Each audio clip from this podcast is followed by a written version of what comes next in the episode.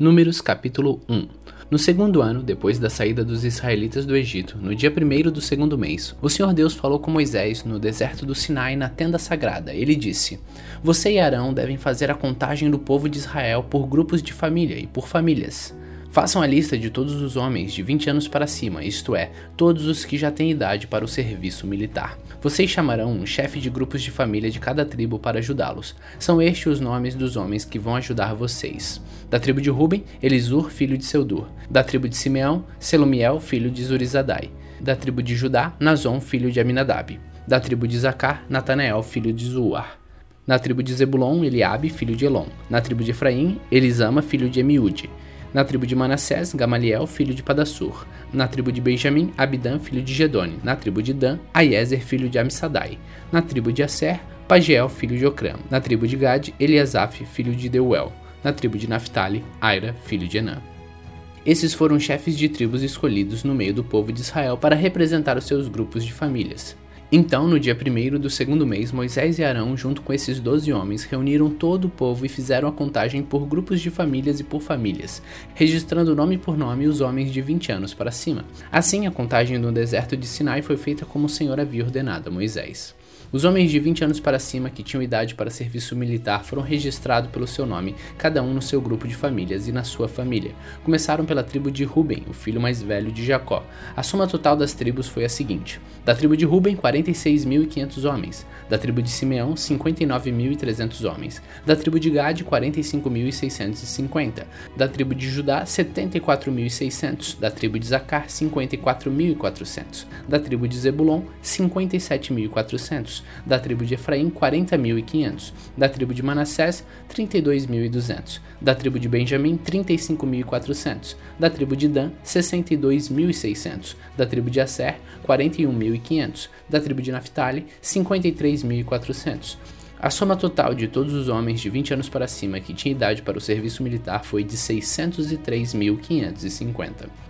Mas os levitas não foram registrados com as outras tribos, pois o Senhor tinha dito a Moisés o seguinte: Quando você fizer a contagem dos homens com idade para o serviço militar, deixe de fora os homens da tribo de Levi, mas ponha os levitas para cuidarem da tenda sagrada e de todos os seus móveis e objetos. Eles carregarão a tenda e todo o seu equipamento, Farão ali o serviço religioso e acamparão ao redor dela. Quando a tenda tiver de ser transportada, os levitas desamarrarão e quando for preciso acampar de novo, eles amarrarão outra vez. Quem não for levita e chegar perto da tenda deverá ser morto. Os outros israelitas ficarão cada um no seu próprio acampamento, perto da sua própria bandeira, de acordo com o seu grupo. Mas os levitas acamparão ao redor da tenda para guardá-la a fim de que ninguém chegue perto, e assim eu não fique irado com o povo de Israel. E o povo fez tudo como o Senhor havia ordenado a Moisés. Números capítulo 2 O Senhor Deus disse a Moisés e a Arão o seguinte: quando os israelitas armarem o acampamento, cada um ficará perto da bandeira do seu grupo e do estandarte do seu grupo de famílias. Eles acamparão em volta da tenda sagrada, de frente para ela. Do lado leste acamparão os exércitos que marcham debaixo da bandeira da tribo de Judá. O exército de Judá tem 64.600 homens, e o chefe é Nazon, filho de Aminadab. Ao lado oeste acampará o exército da tribo de Zacar. Esse exército tem 54.400 homens, e o chefe é Netanel, filho de Zoar. Acampará com eles também o exército da tribo de Zebulon. Esse exército tem 57.400 homens e o chefe é Eliabe, filho de Elon. O grupo de Judá, num total de 186.400 homens, marchará primeiro. Do lado sul, acamparão os exércitos que marcham debaixo da bandeira da tribo de Ruben. O exército de Ruben tem 46.500 homens e o seu chefe é Elisur, filho de Sedeur. Ao lado deles acampará o exército da tribo de Simeão. Esse exército tem 59.300 homens e o chefe Selumiel, filho de Zurizadai. Acampará com eles também o exército da tribo de Gad. Esse exército tem 45.650 homens e o chefe Eliasav, filho de Deuel. O grupo de Ruben, num total de 151.450 homens, marchará em segundo lugar. Entre os primeiros dois grupos e os dois últimos marcharão os levitas, levando a tenda.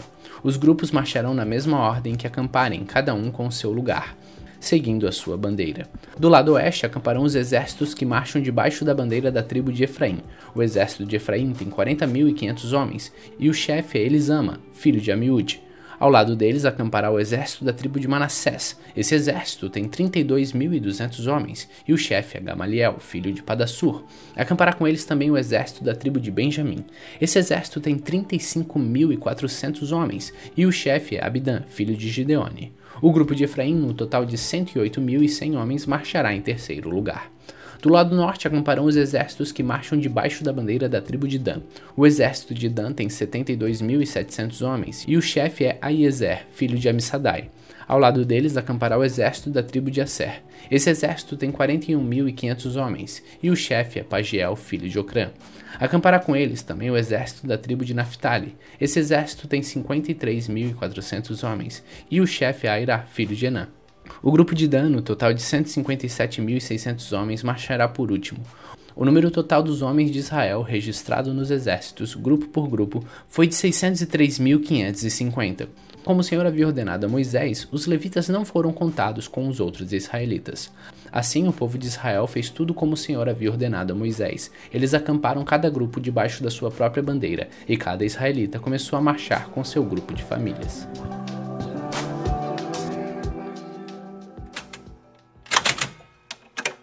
Números capítulo 3 Eram estes os descendentes de Arão e de Moisés no tempo em que o Senhor falou com Moisés no Monte Sinai.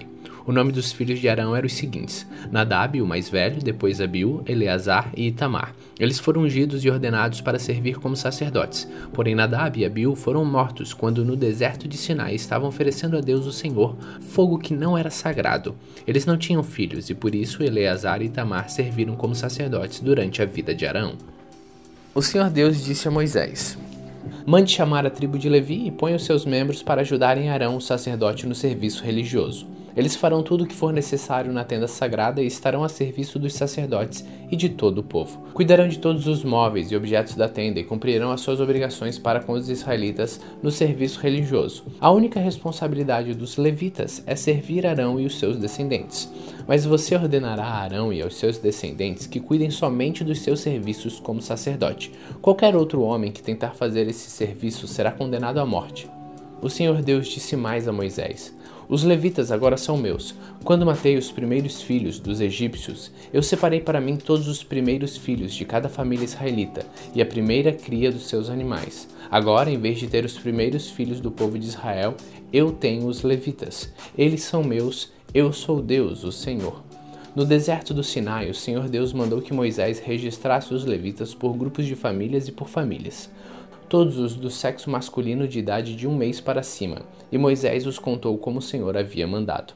Levi tinha três filhos, Gerson, Coate e Merari, que foram os antepassados dos grupos de famílias que têm os nomes deles. Gerson tinha dois filhos, Libine e Simei. Coate tinha quatro filhos, Anrão, Izar, Hebron e Uziel. E Merari tinha dois filhos, Mali e Muzi. Eles são os antepassados das famílias levitas que têm os nomes deles. O grupo de famílias de Gerson era formado pelas famílias de Libine e de Simei. O número total de pessoas do sexo masculino, contadas uma por uma da idade de um mês para cima, foi de 7.500. Esse grupo acampava atrás da tenda no lado oeste. Eliasaf, filho de Lael, era o chefe desse grupo de famílias. Os gersonitas cuidavam da tenda, da sua cobertura de dentro, da cobertura de fora, das cortinas da entrada, das cortinas do pátio que fica ao redor da tenda e do altar, e das cortinas da porta do pátio e das suas cordas. O grupo de famílias de Coate era formado pelas famílias de Anrão, Izar, Hebron e Uziel. O número total de pessoas do sexo masculino de idade de um mês para cima foi de 8.600, e essas pessoas tinham de cuidar da tenda. Esse grupo de famílias, isto é, os coatitas, acampavam no lado sul da tenda. O chefe desse grupo era Eliasafã, filho de Uziel. Eles cuidavam da arca da aliança, da mesa do candelabro, dos altares, dos utensílios do lugar santo e da cortina da entrada do lugar santíssimo. Eles cuidavam de todos esses serviços. O líder do chefe dos levitas era Eleazar, filho do sacerdote Arão. Ele era chefe dos que faziam serviço religioso no lugar santo. O grupo de famílias de Merari era formado pelas famílias de Mali e Muzi. O número total das pessoas do sexo masculino, de idade de um mês para cima, foi de 6.200. O chefe de grupo de famílias de Merari era Zuriel, filho de Abiail.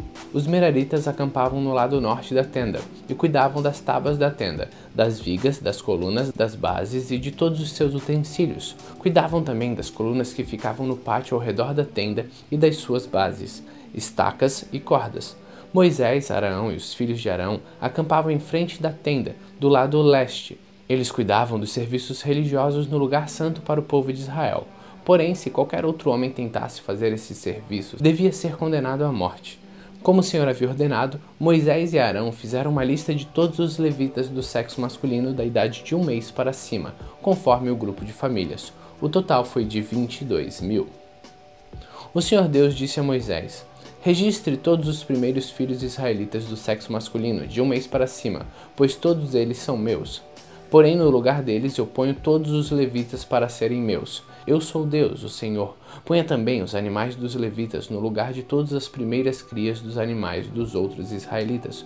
Como o Senhor havia ordenado, Moisés registrou todos os primeiros filhos dos israelitas. O total dos que foram contados de um mês para cima foi de 22.273. Depois, o Senhor Deus disse a Moisés: Põe os levitas no lugar de todos os primeiros filhos dos outros israelitas, e os animais dos levitas no lugar dos animais dos outros israelitas. Os levitas serão meus. Eu sou Deus, o Senhor. Como os primeiros filhos dos israelitas são 273 a mais do que os levitas, você deve pagar por eles. Você pagará cinco barras de prata por pessoa e entregará esse dinheiro a Arão e aos seus filhos. De acordo com a tabela oficial, a barra de prata, o ciclo, vale 20 geras. Então Moisés pegou o dinheiro, isto é, 15 quilos e meio de prata, e entregou a Arão e aos seus filhos, conforme o Senhor havia mandado.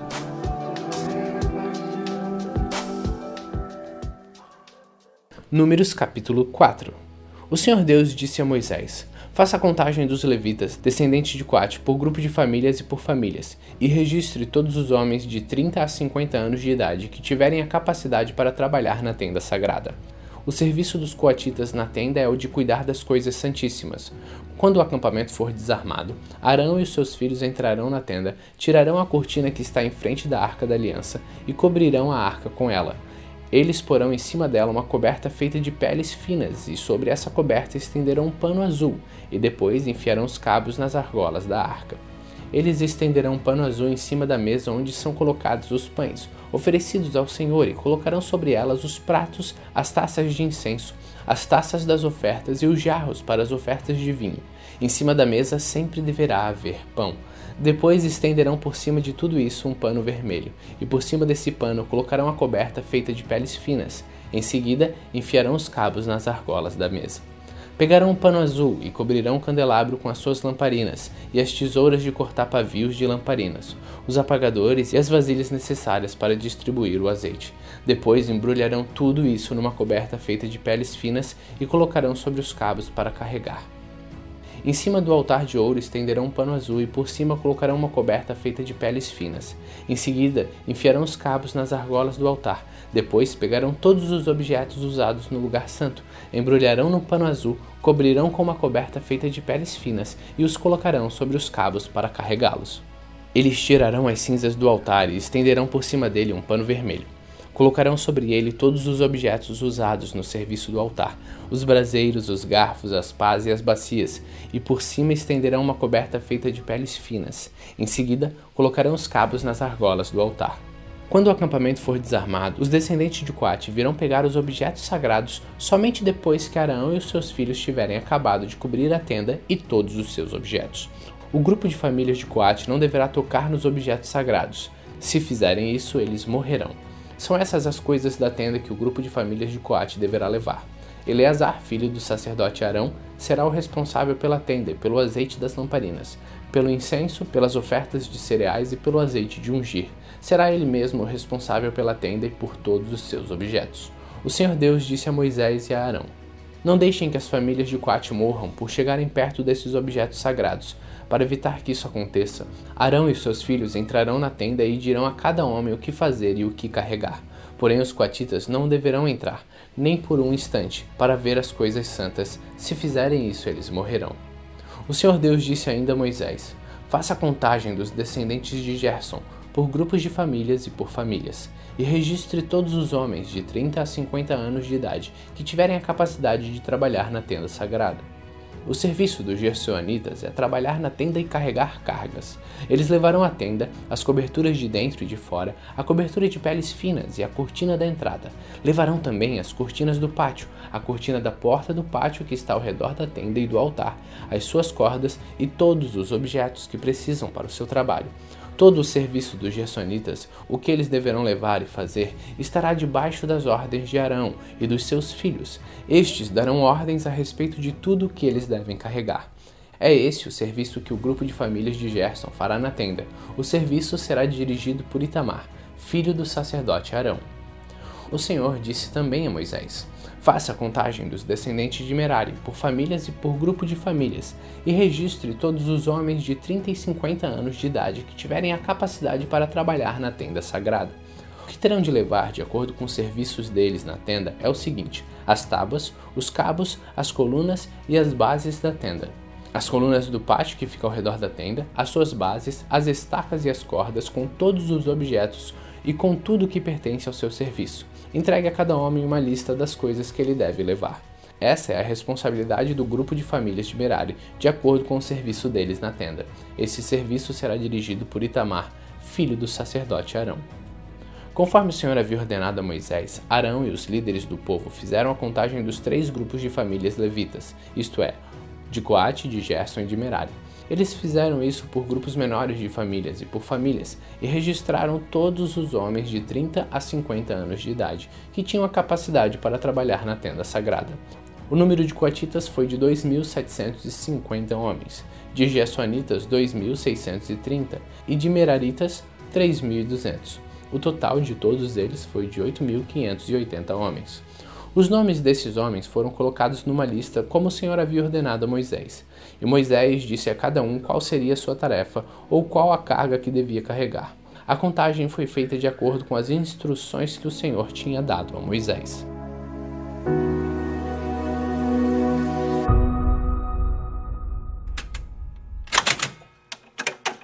Números capítulo 5 O Senhor Deus disse a Moisés: Mande que os israelitas expulsem do acampamento todos os que têm uma doença contagiosa de pele, todos os que têm corrimento no membro e todos os que estão impuros por terem tocado algum morto.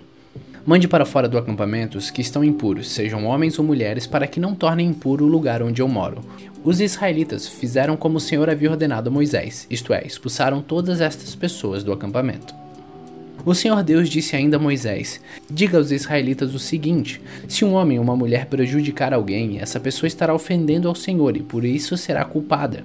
Deverá confessar o pecado, devolver tudo e pagar mais um quinto para a pessoa que foi prejudicada. Mas se essa pessoa morreu e não existe parente chegado que receba o pagamento, então o culpado deverá pagar ao Senhor, e o pagamento será do sacerdote. Além desse pagamento, também será entregue o carneiro que o sacerdote oferecerá em sacrifício para conseguir o perdão do pecado dessa pessoa. Todas as ofertas especiais que os israelitas entregam ao Senhor pertencem ao sacerdote a quem elas foram apresentadas. Cada sacerdote ficará com as ofertas sagradas que lhe forem apresentadas. O Senhor Deus disse a Moisés: Fale com os israelitas e diga o seguinte: Pode acontecer que uma mulher se desvie seja infiel ao marido e tenha relações sexuais com outro homem, tornando-se assim impura. O marido não sabe disso, pois não houve testemunhas e ela não foi apanhada no ato. Mesmo assim, ele fica desconfiado. Pode acontecer também que o marido fique desconfiado, embora a mulher não tenha cometido adultério. Em qualquer desses dois casos, o homem levará sua mulher ao sacerdote e levará também uma oferta de um quilo de farinha de cevada. Mas o sacerdote não porá azeite nem incenso em cima dessa farinha, pois é uma oferta de um marido marido desconfiado, isto é, uma oferta para descobrir a verdade. O sacerdote levará a mulher para a frente e colocará diante do altar de Deus, o Senhor. Ele derramará água santa num jarro de barro e pegará um pouco de terra do chão da tenda sagrada e porá na água.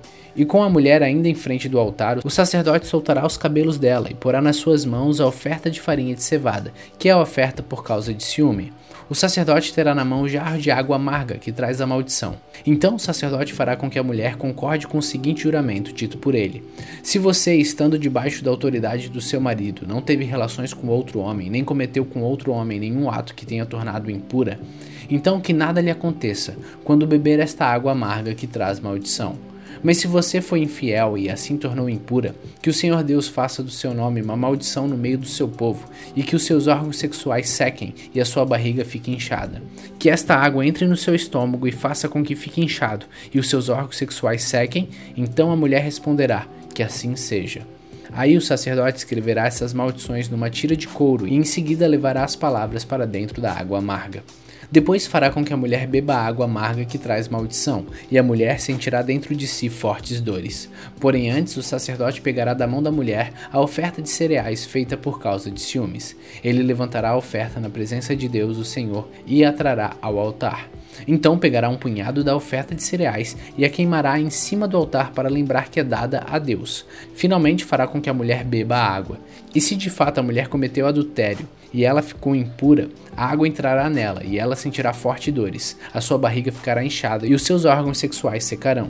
E ela será amaldiçoada do meio do seu povo. Porém, se a mulher não cometeu adultério e for inocente, então ficará livre do castigo e poderá ter filhos.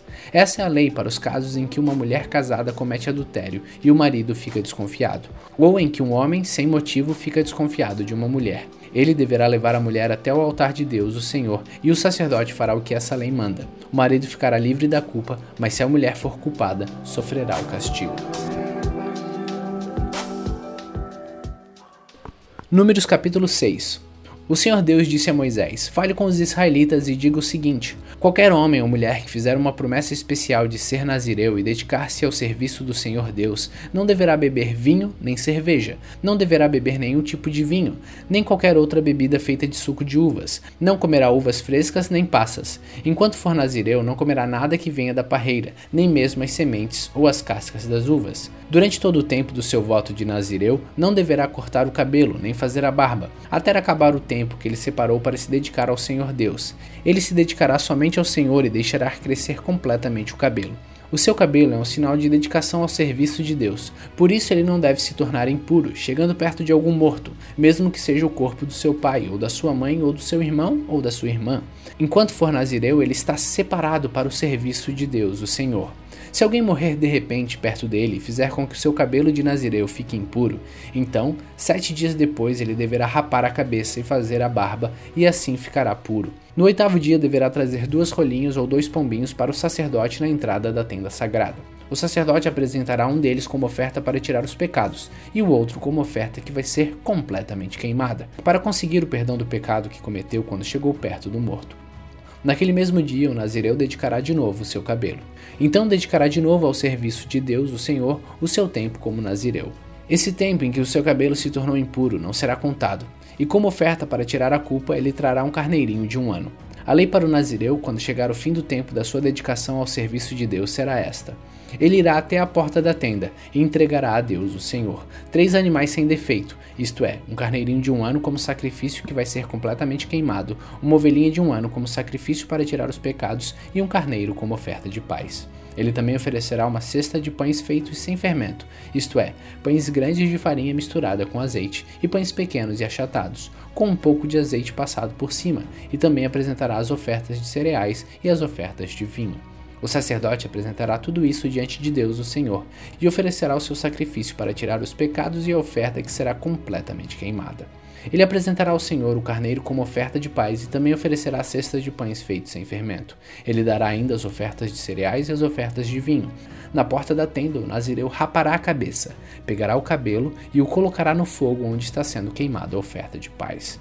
Então, depois que o quarto dianteiro do carneiro estiver assado, o sacerdote pegará e colocará nas mãos do nazireu junto com dois pães tirados da cesta, um grande e um pequeno. Isto será feito depois que o nazireu rapar a cabeça.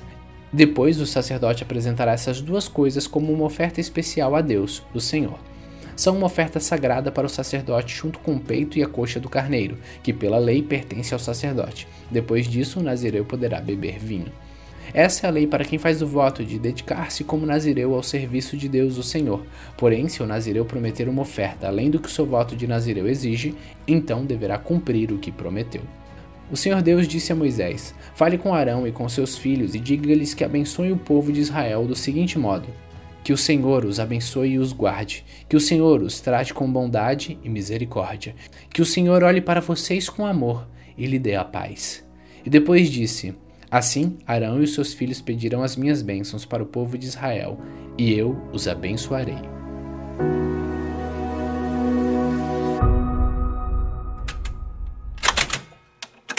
Números capítulo 7 No dia em que Moisés acabou de armar a tenda sagrada, ele a ungiu e a dedicou ao serviço de Deus junto com todos os objetos da tenda e do altar. Então, o chefe dos grupos de famílias, que eram os líderes das tribos do povo de Israel, os mesmos homens que estavam cuidando da contagem do povo, trouxeram suas ofertas a Deus, o Senhor.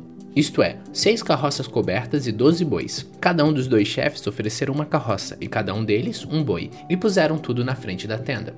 O Senhor Deus disse a Moisés: Receba as carroças e os bois a fim de serem usados para o serviço da tenda, e dê essas ofertas aos levitas, a cada um de acordo com o serviço que faz. Então Moisés deu aos levitas as carroças e os bois. Aos descendentes de Gerson ele deu duas carroças e quatro bois, de acordo com o serviço que faziam. Aos descendentes de Merari, também de acordo com o serviço deles, Moisés deu quatro carroças e oito bois. Esse serviço era dirigido por Itamar, filho do sacerdote Arão. Porém, Moisés não deu aos descendentes de Coate nem carroças nem bois, pois os objetos sagrados de que eles cuidavam tinham de ser carregados nos ombros. Os chefes também trouxeram as ofertas para comemorar a dedicação do altar ao serviço de Deus. Quando eles já estavam prontos para apresentar as suas ofertas no altar, o Senhor Deus disse a Moisés: os chefes, cada um no seu próprio dia, deverão apresentar as suas ofertas para uma dedicação do altar ao meu serviço. Os doze chefes apresentaram suas ofertas na seguinte ordem: no primeiro dia, o chefe da tribo de Judá, Nasson, filho de Aminadab. No segundo dia, o chefe da tribo de Zacar, Natanael, filho de Suar. No terceiro dia, o chefe da tribo de Zebulon, Eliabe, filho de Elon. No quarto dia, o chefe da tribo de Ruben, Elisur, filho de Sedeur. No quinto dia, o chefe da tribo de Simeão, Selumiel, filho de Zurissadai. No sexto dia, o chefe da tribo de Gad, Elisaf, filho de Deuel. No sétimo dia, o chefe da tribo de Efraim, Elisama, filho de Amiúde. No oitavo dia, o chefe da tribo de Manassés, Gamaliel, filho de Padassur. No nono dia, o chefe da tribo de Benjamim, Abidã, filho de Gideone. No dia 10, o chefe da tribo de Dan, Aiezer, filho de Amissadai. No dia 11, o chefe da tribo de Asser, Pagiel, filho de Ocrã. No dia 12, o chefe da tribo de Naphtali, Aira, filho de Enã. As ofertas que cada um trouxe eram iguais: uma bandeja de prata pesando 1,5 kg e uma bacia de prata pesando 800 gramas. Segundo a tabela oficial, a bandeja e a bacia estavam cheias de farinha de trigo misturada com azeite para oferta de cereais. Um prato de ouro pesando 115 gramas, cheio de incenso. Um touro novo e um carneiro e um carneirinho de um ano para serem completamente queimados um bode como oferta para tirar os pecados, e como oferta de paz, dois bois, cinco carneiros, cinco bodes e cinco carneirinhos de um ano. O total de todas as ofertas feitas pelos chefes do povo de Israel para a cerimônia da dedicação do altar ao serviço de Deus foi o seguinte: 12 bandejas de prata e 12 bacias de prata num peso total de 27,5 kg. 12 pratos de ouro pesando 1 kg 380 gramas. Os pratos estavam cheios de incenso. Como ofertas a serem completamente queimadas, 12 touros novos, 12 carneiros e 12 carneirinhos de um ano, junto com as ofertas de cereais que acompanhavam essas ofertas. Como oferta para tirar pecados, 12 bodes. E como ofertas de paz, 24 bois, 60 carneiros, 60 bodes e 60 carneirinhos de um ano. Quando Moisés entrou na tenda sagrada para falar com o Senhor, ouviu a voz de Deus falando com ele de cima da tampa da arca da aliança, no meio dos dois querubins. Era assim que Deus falava com Moisés.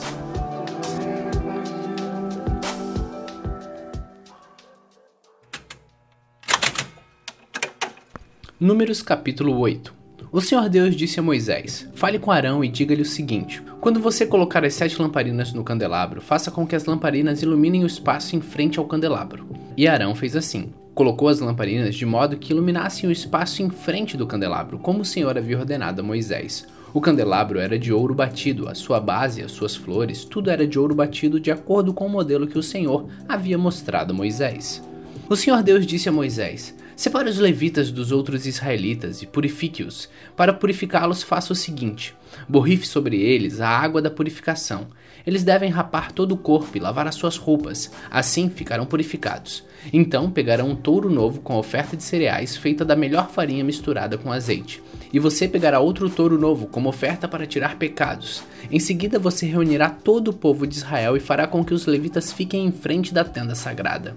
Então o povo de Israel porá as mãos na cabeça dos levitas. Aí Arão separará os levitas para mim como oferta especial dos israelitas. Assim os levitas poderão fazer o meu serviço. Os levitas colocarão as mãos sobre a cabeça dos dois touros. Um deles será oferecido como oferta para tirar os pecados, e o outro como oferta que será completamente queimada para purificar os levitas. Separe os levitas como uma oferta especial para mim, e que Arão e seus filhos sejam chefes deles. Separe os levitas dos outros israelitas a fim de que sejam meus. Depois que você purificar e separar os levitas, eles serão preparados para trabalhar na tenda. Eles foram separados do meio dos israelitas para serem meus, em lugar dos filhos mais velhos do povo de Israel. Eles são meus. Quando matei todos os primeiros filhos dos egípcios, eu separei para mim o filho mais velho de cada família israelita e a primeira cria de cada animal. Agora estou ficando com os levitas em lugar de todos os primeiros filhos dos israelitas. Agora entrego os levitas a Arão e aos seus filhos como uma oferta dos israelitas, a fim de trabalharem na tenda para o povo de Israel, para conseguirem o perdão dos pecados e para protegerem os israelitas de alguma desgraça se chegarem muito perto do lugar santo. Assim Moisés, Arão e todo o povo de Israel cumpriram tudo que o Senhor havia ordenado a Moisés a respeito dos levitas. Os levitas se purificaram e lavaram as suas roupas, e Arão os separou como uma oferta especial ao Senhor e fez a cerimônia de purificação para eles. O povo fez tudo que o Senhor havia ordenado a Moisés a respeito dos levitas. Assim eles foram escolhidos para trabalhar na tenda sagrada, dirigidos por Arão e pelos seus filhos. O Senhor Deus disse a Moisés: A lei a respeito dos levitas é esta: com a idade de 25 anos, cada levita começará o seu trabalho na tenda sagrada, e aos 50 anos deixará de trabalhar. Depois dessa idade, os levitas poderão ajudar os seus companheiros no trabalho deles na tenda, porém não serão responsáveis por nenhum serviço. É assim que você deverá organizar o serviço dos levitas.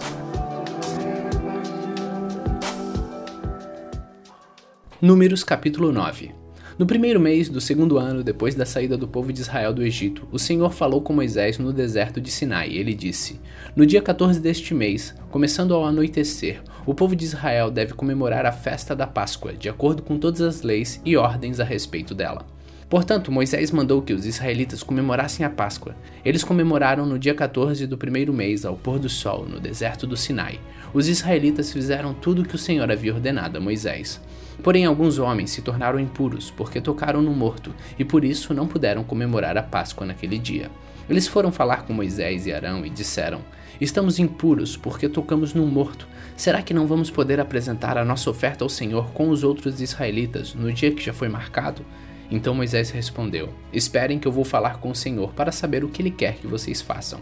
Aí o Senhor disse a Moisés: Diga aos israelitas o seguinte: se algum de vocês ou dos seus descendentes estiver impuro por haver tocado num morto, ou se estiver longe, viajando, mesmo assim poderá comemorar a Páscoa em honra de Deus, o Senhor.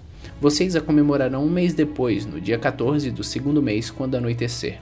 Nessa ocasião, vocês comerão o animal com pães sem fermento e com ervas amargas.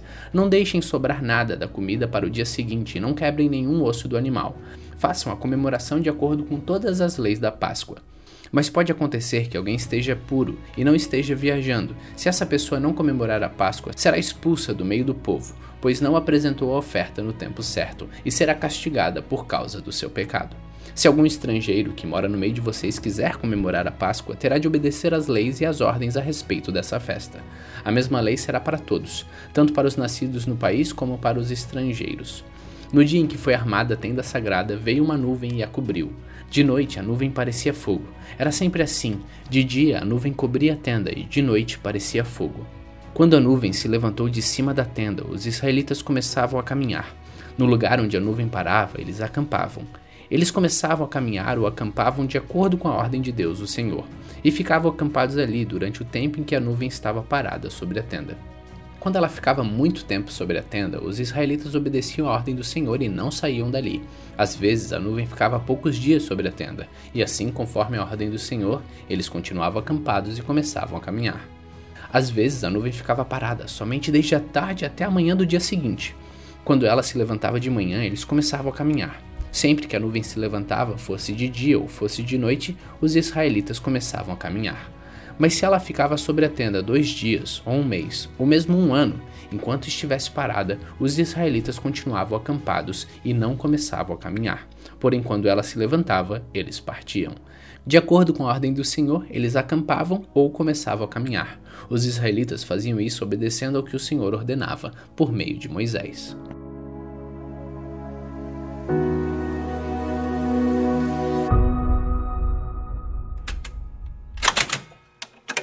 Números capítulo 10 O Senhor Deus disse a Moisés o seguinte: Faça duas trombetas de prata batida. Com elas você chamará o povo para reunir e dará o sinal de partida do acampamento. Quando forem tocadas as duas trombetas, todo o povo se reunirá com você na entrada da tenda sagrada. Porém, quando uma só for tocada, apenas os chefes dos grupos de família se reunirão com você. Quando tocarem sons curtos e fortes, as tribos acampadas a leste deverão começar a sair. Quando tocarem pela segunda vez sons curtos e fortes, as tribos que estão ao sul começarão a sair. O sinal para a partida serão toques curtos e fortes, mas para reunir o povo deverão ser dados toques longos. Os encarregados de tocar as trombetas serão os sacerdotes que são descendentes de Arão. A seguinte lei será obedecida para sempre pelos israelitas. Quando vocês estiverem em guerra no seu próprio país, defendendo-se de um inimigo que os atacou, toquem o sinal para a batalha com essas trombetas.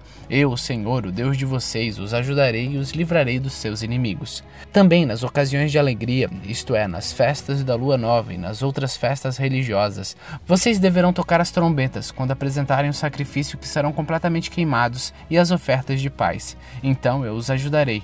Eu sou o Senhor, o Deus de vocês. No segundo ano, depois que o povo saiu do Egito, no dia 20 do segundo mês, a nuvem se levantou de cima da tenda sagrada. Nesse dia, os israelitas começaram a caminhar, partindo assim do deserto Sinai, e a nuvem parou no deserto de Parã. Assim, pela primeira vez, eles começaram a caminhar conforme a ordem que o Senhor tinha dado a Moisés. Primeiro saíram os que eram da bandeira da tribo de Judá, grupo por grupo comandado por Nazon, filho de Aminadab. Natanael, filho de Zoar, comandava a tribo de Zacar, e Eliabe, filho de Elon, comandava a tribo de Zebulon.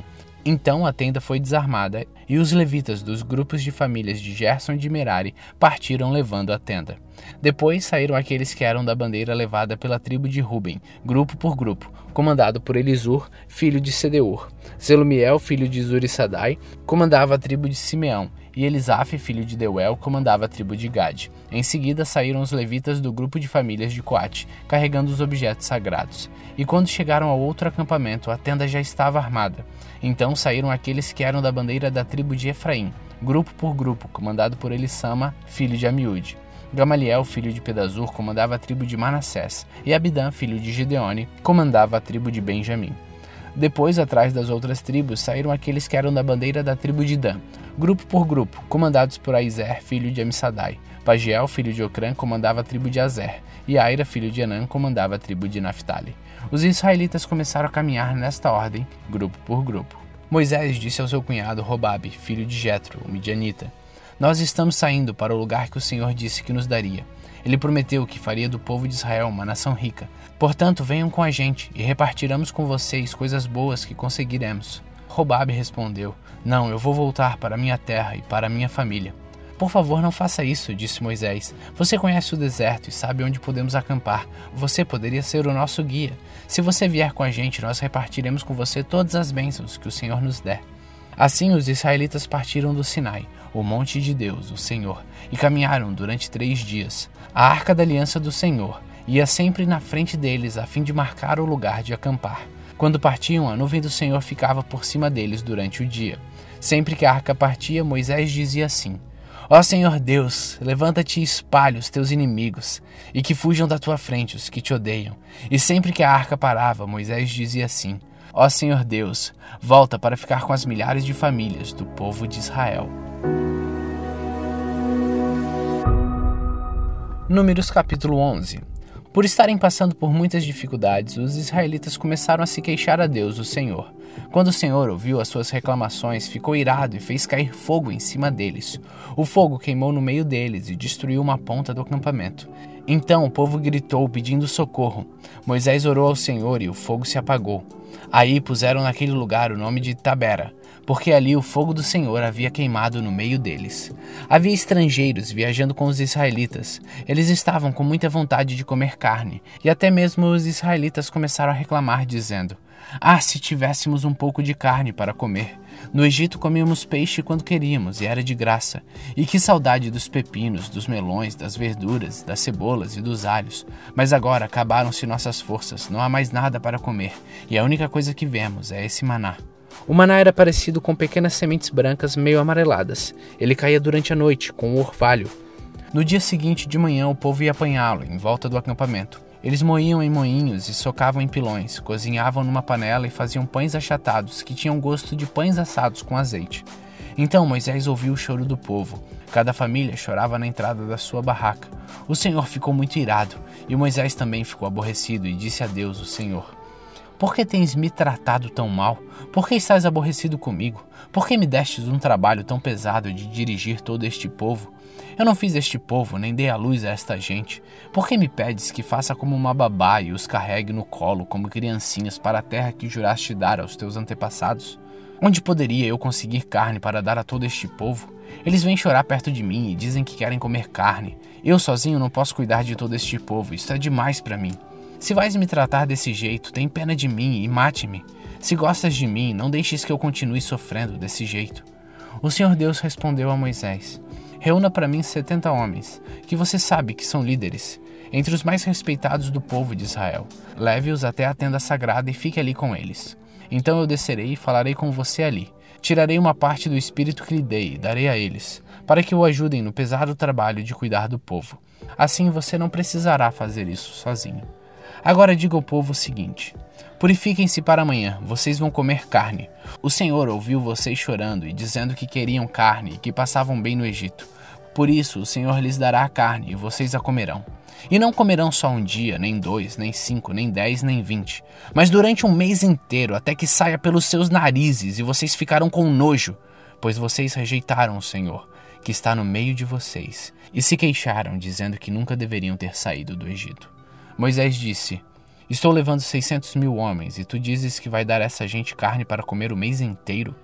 Onde haveria tantas ovelhas e vacas para matar, a fim de que todos ficassem satisfeitos? Será que todos os peixes do mar juntos poderiam alimentar essa gente? Porém, o Senhor Deus respondeu a Moisés: Será que eu tenho tão pouco poder? Agora mesmo você verá se o que eu disse vai acontecer ou não. Então Moisés saiu e contou ao povo o que o Senhor tinha dito. Ele reuniu setenta líderes do povo e pôs ao redor da tenda. Aí o Senhor desceu na nuvem e falou com eles. Deus tirou uma parte do Espírito que tinha dado a Moisés e deu aos setenta líderes. Quando o Espírito veio sobre eles, eles começaram a falar alto como profetas, porém isso durou pouco tempo. Dois dos setenta líderes ficaram no acampamento e não foram até a tenda sagrada. Um se chamava Eldade e o outro Medade. O Espírito veio sobre eles e eles também começaram a falar alto como profetas. Então o rapaz foi correndo contar que Eldade e Meldade estavam profetizando no acampamento. Aí Josué, filho de Num, que desde a sua mocidade era auxiliar de Moisés, foi logo dizendo: Moisés, meu chefe, não deixe que eles façam isso. Moisés respondeu: Por que você está preocupado com os meus direitos? Quando é que eu deveria estar? Eu gostaria que o Senhor desse o seu espírito a todo o seu povo e fizesse com que todos fossem profetas. Depois, Moisés e os setenta líderes do povo de Israel voltaram para o acampamento. De repente, o Senhor mandou um vento que trouxe do mar um bando de codornas. Elas caíram no acampamento e em volta, em todas as direções, a uma distância de uns 30 quilômetros, e cobriram o chão em montes de quase um metro de altura. Assim, todo aquele dia e aquela noite, todo o dia seguinte, o povo trabalhou catando codornas. Ninguém juntou menos de mil quilos e espalharam as codornas ao redor do acampamento para secar quando ainda havia muita carne para comer, o Senhor ficou irado com o povo e os castigou com uma terrível epidemia que matou muita gente. Por isso puseram naquele lugar o nome de Kibrot Ataava, que quer dizer as sepulturas do desejo, pois ali foram sepultadas as pessoas que estavam loucas de vontade de comer carne. Depois os israelitas foram até Azerote e acamparam ali.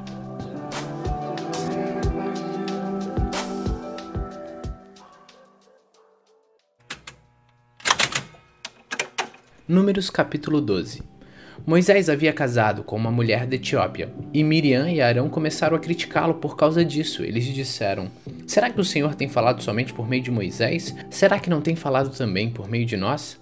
E o Senhor ouviu o que eles disseram. Moisés era um homem humilde, o mais humilde do mundo. Logo em seguida, o Senhor disse a Moisés, a Arão e a Miriam: Vocês três aí, vão para a tenda sagrada. Eles foram. E o Senhor desceu na coluna de nuvem e ficou na entrada da tenda. Depois chamou Arão e Miriam, e quando eles chegaram, Deus disse: Agora escutem o que eu vou dizer. Quando há profetas entre vocês, eu apareço a eles em visões e falo com eles em sonhos. Com o meu servo Moisés é diferente, pois eu o coloquei como responsável por todo o meu povo. pois eu falo com ele face a face, claramente e não por meio de comparações. Ele até já viu a minha forma. Como é que vocês se atrevem a falar contra meu servo Moisés? E aí o Senhor Deus foi embora, muito irado com eles. Assim que Deus saiu, a nuvem que estava sobre a tenda desapareceu. No mesmo instante, Miriam foi atacada por uma terrível doença de pele, que ficou branca como a neve. Arão olhou para Miriam e viu que de fato ela estava atacada por aquela doença. Aí Arão disse a Moisés: Por favor, chefe, eu lhe peço que não nos faça sofrer o castigo por causa desse pecado que cometemos no momento de loucura. Não deixe que Miriam seja como um aborto que nasce com metade do corpo destruído. Então Moisés orou assim a Deus, o Senhor: Ó oh Deus, eu te peço que a cures. E o Senhor respondeu a Moisés: Se o pai de Miriam tivesse cuspido no rosto dela, ela teria ficado humilhada durante sete dias. Então que ela seja expulsa do acampamento e fique lá fora sete dias depois será trazida de volta. E assim Miriam ficou sete dias fora do acampamento, e o povo não partiu dali enquanto ela não foi trazida de novo para o acampamento. Depois disso, o povo saiu de Azerote e acampou no deserto de Paran.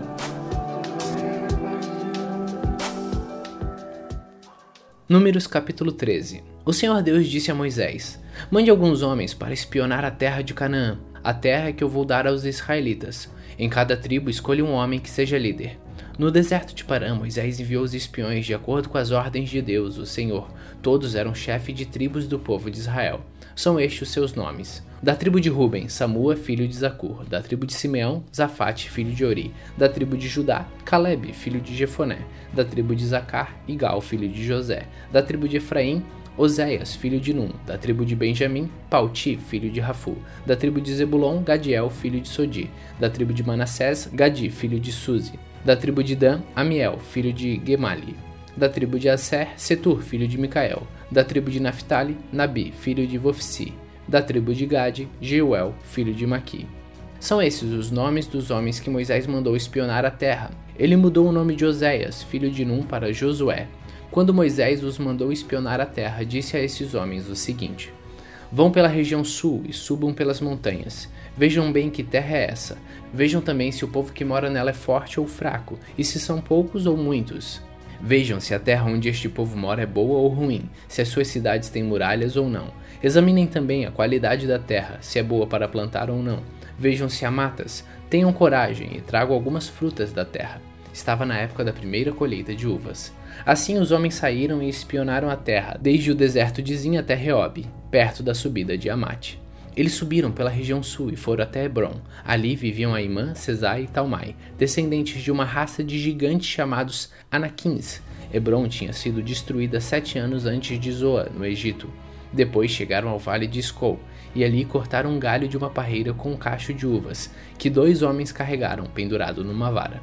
Eles pegaram também romãs e figos, chamaram aquele lugar de Vale de Skol, por causa do cacho de uvas que eles haviam cortado ali. Depois de espionarem a terra 40 dias, eles voltaram a Cádiz, no deserto de Parã, onde estavam Moisés, Arão e todo o povo de Israel. E contaram a eles e a todo o povo o que tinham visto e mostraram frutas que haviam trazido da terra. Eles disseram a Moisés: Nós fomos até a terra onde você nos enviou. De fato, ela é boa e rica, como se pode ver por essas frutas. Mas os que moram ali são fortes, e as cidades são muito grandes e têm muralhas. Além disso, vimos ali os descendentes dos gigantes. Os Amalequitas moram na região sul da terra. Os Eteus, os Jebuseus e os Amorreus moram nas montanhas. Os cananeus vivem perto do mar Mediterrâneo e na beira do rio Jordão. Aí o povo começou a reclamar contra Moisés, mas Caleb os fez calar e disse: Vamos atacar agora e conquistar a terra deles. Nós somos fortes e vamos conseguir isso.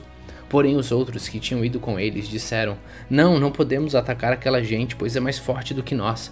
Assim, espalharam notícias falsas entre os israelitas a respeito da terra que haviam espionado.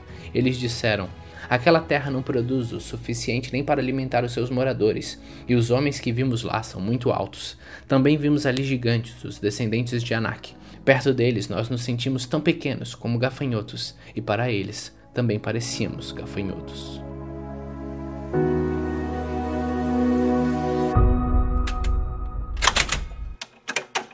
Números capítulo 14 Então naquela noite todo o povo gritou e chorou.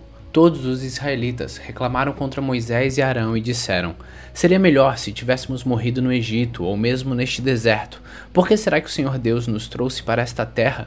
Nós vamos ser mortos na guerra, e as nossas mulheres e os nossos filhos vão ser presos. Seria bem melhor voltarmos para o Egito. E diziam uns aos outros: Vamos escolher outro líder e voltaremos para o Egito.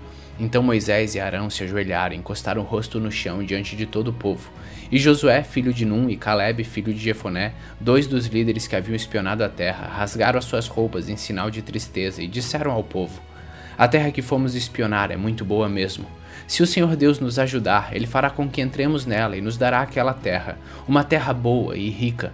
Porém, não sejam rebeldes contra o Senhor e não tenham medo do povo daquela terra. Nós os venceremos com facilidade. O Senhor está com a gente e derrotou os deuses que os protegem. Portanto, não tenham medo. Apesar disso, o povo ameaçou matá-los a pedradas, mas de repente todos viram a glória do Senhor aparecer sobre a tenda sagrada. O Senhor Deus disse a Moisés: Até quando este povo vai me rejeitar? Até quando não vão crer em mim? Embora eu tenha feito tantos milagres entre eles, vou mandar uma epidemia para acabar com eles, porém farei com que os descendentes de você sejam um povo maior e mais forte do que eles. Mas Moisés respondeu ao Senhor: Com o teu poder tiraste do Egito esta gente quando os egípcios souberem do que vais fazer com este povo, eles contarão isso aos moradores desta terra. Estes já sabem que tu, ó Senhor Deus, está com a gente e que és visto claramente quando a tua nuvem aparece sobre nós. E sabem também que vais adiante de nós numa coluna de nuvem de dia e numa coluna de fogo à noite. Se matares o teu povo, as nações que ouviram falar a respeito da tua fama vão dizer que mataste o teu povo no deserto porque não pudeste levá-lo para a terra que prometestes dar a ele. Agora, Senhor, eu te peço que mostres o teu poder e que faças o que prometestes quando dissestes: Eu, o Senhor, tenho paciência e muita compaixão. Eu perdoo a maldade e o pecado, porém não trato o culpado como se fosse inocente. Eu faço com que os castigos dos pecados dos pais caia sobre seus descendentes até os bisnetos e trinetos. Agora eu te peço, ó Deus, que perdoes o pecado deste povo, de acordo com a tua grande misericórdia, como já tens feito desde o Egito até aqui. O Senhor Deus disse: já que você pediu, eu perdoo. Mas pela minha vida e pela minha presença gloriosa que enche toda a terra, eu juro que nenhum desses homens viverá para entrar naquela terra. Eles viram a minha glória e os milagres que fiz no Egito e no deserto. No entanto, dez vezes puseram à prova a minha paciência e não quiseram me obedecer. Eles nunca entrarão na terra que jurei dar aos seus antepassados. Nenhum daqueles que me abandonaram verá aquela terra. Mas o meu servo Caleb tem um espírito diferente e sempre tem sido fiel a mim. Por isso eu farei com que ele entre na terra que espionou, e os seus descendentes vão possuir aquela terra. Agora os Amalequitas e os cananeus estão morando nos vales, portanto amanhã voltem e vão para o deserto, na direção do golfo de Acaba. O Senhor Deus disse a Moisés e a Arão: Eu tenho ouvido as reclamações dos israelitas. Até quando vou aguentar este povo mau que vive reclamando contra mim? Diga a essa gente o seguinte: Eu juro pela minha vida que darei o que vocês me pediram. Sou eu, Senhor, quem está falando. Vocês serão mortos e os corpos de vocês serão espalhados pelo deserto. Vocês reclamaram contra mim e por isso nenhum de vocês que tem 20 anos de idade ou mais entrará naquela terra. Eu jurei que os faria morar lá, mas nenhum de vocês entrará naquela terra, a não ser Caleb, filho de Jefoné, e Josué, filho de Num. Vocês disseram que os seus filhos seriam presos, mas eu vou levar esses filhos para a terra que vocês rejeitaram, e ali será o lar deles. Porém vocês morrerão e os corpos de vocês ficarão neste deserto aonde os seus filhos vão caminhar 40 anos. Vocês foram infiéis e por isso eles vão sofrer até que vocês morram aqui. 40 anos vocês vão sofrer por causa dos seus pecados, conforme os 40 dias que vocês espionaram a terra, um ano para cada dia. Vocês vão saber o que é ficar contra mim. Isto é o que eu vou fazer com todo este povo mau que se revoltou contra mim. Todos vocês morrerão e serão destruídos neste deserto. Eu, o Senhor, falei. Os homens que Moisés havia mandado para espionar a terra trouxeram más informações a respeito dela, e quando voltaram fizeram com que o povo reclamasse contra Moisés. Por isso o Senhor fez com que fossem atacados por uma doença, e eles morreram. Dos doze homens que foram espionar a terra, somente Josué e Caleb ficaram vivos. Os israelitas ficaram muito tristes quando Moisés contou o que o Senhor tinha dito. De manhã bem cedo começaram a entrar na região montanhosa. Eles diziam: Agora estamos prontos para ir até o lugar que o Senhor havia prometido. De fato, nós pecamos. Porém, Moisés respondeu: Então, por que vocês estão querendo desobedecer a ordem de Deus, o Senhor? Isso não vai dar certo. Não entrem na região montanhosa. O Senhor não está com vocês e os seus inimigos vão derrotá-los. Os Amalequitas e os cananeus estão ali para enfrentá-los e matá-los na batalha. O Senhor não estará com vocês, pois vocês o abandonaram. Mesmo assim, os israelitas teimaram em querer entrar na região montanhosa, mas nem a arca da aliança de Deus, o Senhor, nem Moisés saíram do acampamento. Então os Amalequitas e os cananeus que moravam naquela região montanhosa atacaram e derrotaram os israelitas e os perseguiram até Ormá.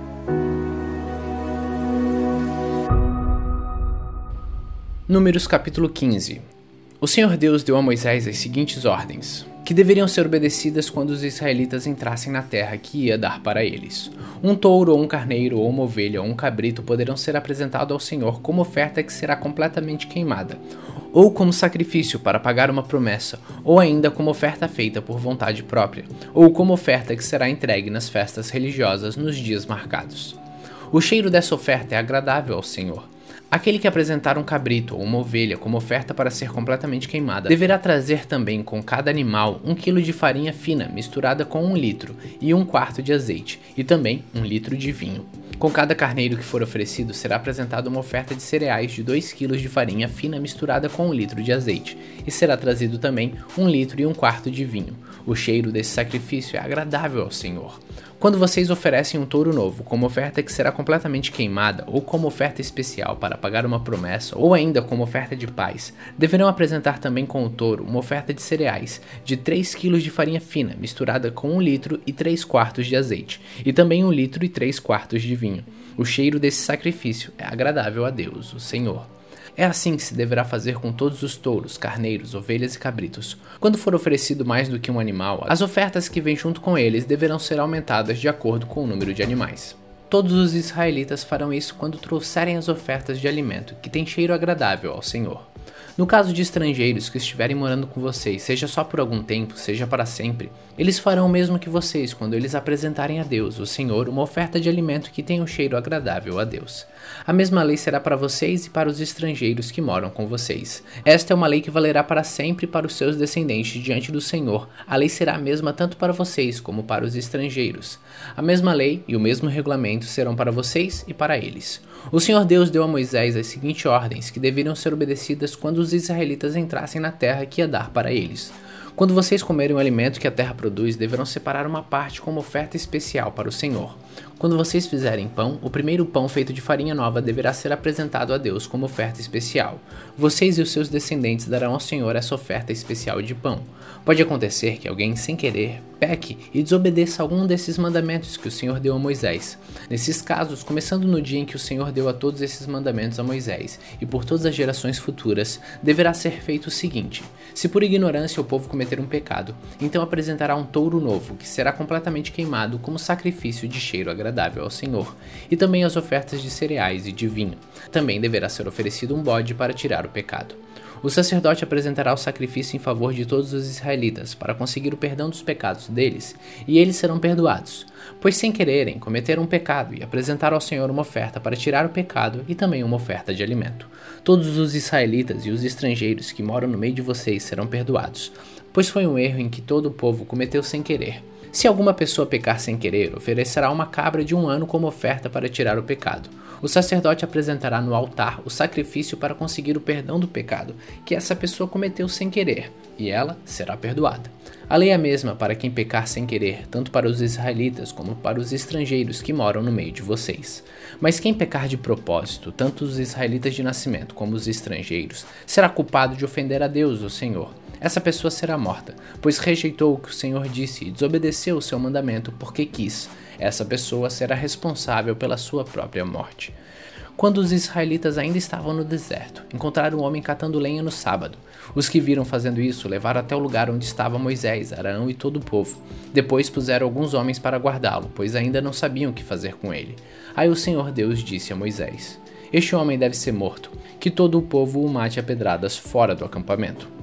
Então, como o Senhor havia ordenado a Moisés, levaram o homem para fora do acampamento, e todo o povo atirou pedras nele até que ele morreu. O Senhor Deus disse a Moisés: Diga aos israelitas que eles e os seus descendentes ponham pingentes nas pontas das suas capas, e em cada pingente ponham um cordão azul. Quando vocês virem esses pingentes, lembrarão de todos os mandamentos do Senhor, e também praticarão esses mandamentos e não serão infiéis, seguindo os desejos do coração de vocês e dos seus olhos. Os pingentes farão com que vocês lembrem de todos os meus mandamentos e os sigam em tudo. Assim vocês serão um povo separado só para mim. Eu sou o Senhor, o Deus que os tirou do Egito para ser o Deus de vocês. Eu sou o Senhor, o Deus de vocês.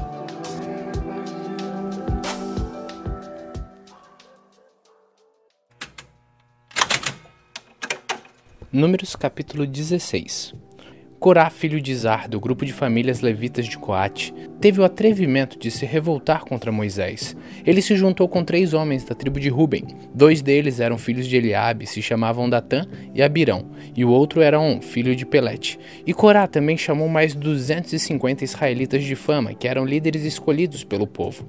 Eles foram juntos falar com Moisés e Arão e disseram: Agora chega. Todo o povo pertence a Deus, o Senhor. Cada um deles é de Deus, o Senhor está no meio deles. Então por que vocês querem mandar no povo de Deus? Quando Moisés ouviu isso, ajoelhou-se, encostou o rosto no chão e disse o seguinte a Corá e a todos os seus seguidores: Amanhã cedo o Senhor Deus nos mostrará quem é dele e quem foi separado para o seu serviço. Deus fará com que chegue até o seu altar aquele a quem ele escolheu. Amanhã cedo, vocês e os seus seguidores pegarão e queimarão incenso, e colocarão brasas e incenso neles, e os levarão para o altar. Então veremos qual de nós o Senhor escolheu. E agora chega, levitas. Moisés disse também a Corá: Agora escutem, levitas: o Deus de Israel os separou do resto do povo para poderem chegar perto dele, para fazerem o seu serviço na tenda do Senhor e para realizarem as cerimônias em favor do povo. Será que isso não basta para vocês? Deus deu a você e a todos os outros levitas esse privilégio, e agora vocês estão querendo também ser sacerdotes? Quando vocês reclamam contra Arão, na verdade é contra o Senhor que você e os seus seguidores estão se revoltando. Então Moisés mandou chamar Datã e Abirão, filhos de Eliabe, mas eles responderam aos mensageiros: Nós não vamos. Será que não basta você nos ter tirado de uma terra boa e rica, a fim de nos fazer morrer neste deserto? E além disso, ainda quer mandar em nós? Na verdade, você não nos trouxe aqui para uma terra boa e rica, nem nos deu campos e plantações de uvas para serem nossa propriedade, e ainda por cima está querendo nos enganar. Nós não vamos. Então Moisés ficou muito zangado e disse a Deus o Senhor: Não aceites a oferta desses homens. Eu nunca prejudiquei a nenhum deles, nem tirei deles nem mesmo um jumento. Aí Moisés disse a Corá: Amanhã você e os seus 250 seguidores venham até a tenda sagrada. Arão também estará ali. Cada um de vocês pegará o seu queimador de incenso, colocará incenso nele, levará até o altar. Assim cada homem pegou o seu queimador de incenso, pôs brasas e incenso nele, e todos ficaram na entrada da tenda sagrada com Moisés e Arão.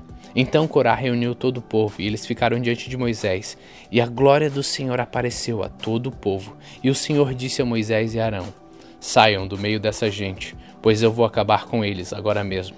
Mas Moisés e Arão se ajoelharam, encostaram o rosto no chão e disseram: Ó Deus, tu dás vida a todos. Será que por causa do pecado de uma só pessoa vais ficar irado com todo o povo? Então o Senhor respondeu a Moisés: Diga ao povo que saia de perto das barracas de Corá, Datã e Abirão. Aí Moisés saiu e, junto com os líderes do povo, foi para onde estavam Datã e Abirão. E Moisés disse ao povo: Afastem-se das barracas desses homens maus e não toquem em nada que seja deles senão vocês também serão destruídos por causa do pecado deles. Aí o povo se afastou das barracas de Corá, Datã e Abirão. Datã e Abirão saíram e ficaram na entrada da sua barraca com as suas mulheres e filhos. Então Moisés disse ao povo: Eu vou dizer como vocês vão ficar sabendo que não fui eu que resolveu fazer isso. Fiz todas essas coisas porque o Senhor mandou. Se estes homens tiverem morte natural, como todos os outros, sem nenhum castigo de Deus, então o Senhor não me enviou. Mas se ele fizer acontecer alguma coisa fora do comum, e se a terra abrir e engolir essa gente com tudo que eles têm, e eles descerem vivos até o mundo dos mortos, vocês ficarão sabendo que estes homens rejeitaram o Senhor. E aconteceu que, assim que Moisés acabou de falar, a terra se abriu debaixo deles e os engoliu com as suas famílias, junto com todos os seguidores de Corá e tudo o que eles tinham. Assim desceram vivos para o mundo dos mortos, eles e tudo o que possuíam. A terra os cobriu e eles desapareceram. Ao ouvirem os gritos deles, todos os israelitas que estavam ali saíram correndo, gritando: A terra vai engolir a gente também! Então o Senhor enviou fogo e matou os 250 homens que haviam oferecido incenso. Aí o Senhor Deus disse a Moisés: Diga a Eleazar, filho do sacerdote Arão, que pegue os queimadores de incenso do meio dos restos do incêndio e espalhe para longe as brasas que ainda estiverem neles, pois os queimadores de incenso são sagrados. Eles ficaram sagrados quando foram oferecidos ao altar do Senhor. Portanto, pegue os queimadores de incenso desses homens que foram mortos por causa dos seus pecados, e deles faça folhas finas de metal. Com essas folhas, prepare uma cobertura para o altar. Isso será um aviso para o povo de Israel. Então o sacerdote Eleazar pegou os queimadores de incenso de metal que os homens que tinham sido mortos haviam trazido e mandou que deles fossem feitas folhas de metal para cobrir o altar. Conforme o Senhor tinha dito a Moisés, isso ficou sendo um aviso para os israelitas, a fim de que nenhuma pessoa que não seja descendente de Arão venha queimar incenso diante do Senhor e seja castigada, como aconteceu com Corá e os seus seguidores.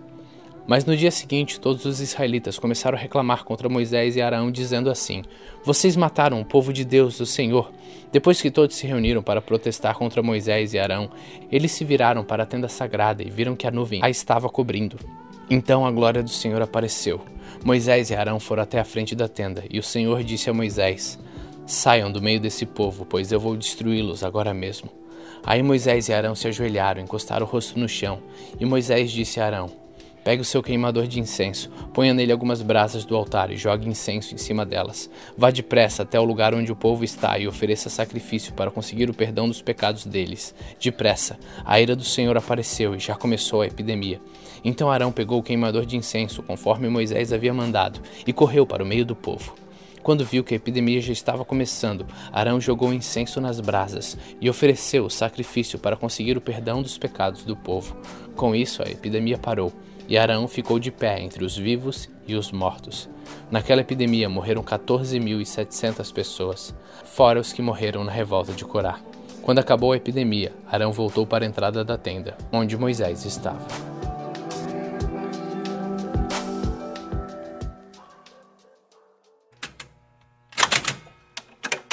Números capítulo 17 O Senhor Deus disse a Moisés: Diga aos israelitas que cada um dos chefes das tribos lhe traga um bastão Serão doze bastões ao todo.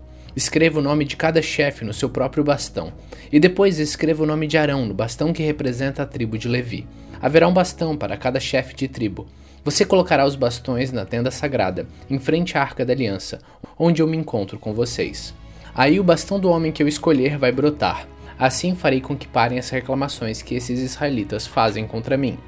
Então Moisés falou com os israelitas, e cada um dos seus chefes lhe deu um bastão, um para cada tribo, doze ao todo. E entre os bastões estava aquele que tinha o nome de Arão. Moisés pôs os bastões na tenda, na frente da arca da aliança de Deus, o Senhor. No dia seguinte, Moisés entrou na tenda e viu que o bastão com o nome de Arão, que representava a tribo de Levi, havia brotado. E tinha brotos, flores e amêndoas maduras. Aí Moisés tirou da presença do Senhor todos os bastões e levou aos israelitas. Eles viram o que havia acontecido, e cada chefe pegou o seu bastão. O Senhor Deus disse a Moisés: Ponha de novo o bastão com o nome de Arão em frente à arca da aliança, e ele ficará ali como um aviso para os israelitas rebeldes. Assim eles vão parar de reclamar contra mim, e não serão mortos. E Moisés fez como o Senhor havia mandado. Aí o povo de Israel disse a Moisés: Estamos perdidos, vamos morrer. Sim, todos nós vamos morrer. Aquele que chegar perto da arca do Senhor morrerá, e assim todos nós vamos morrer.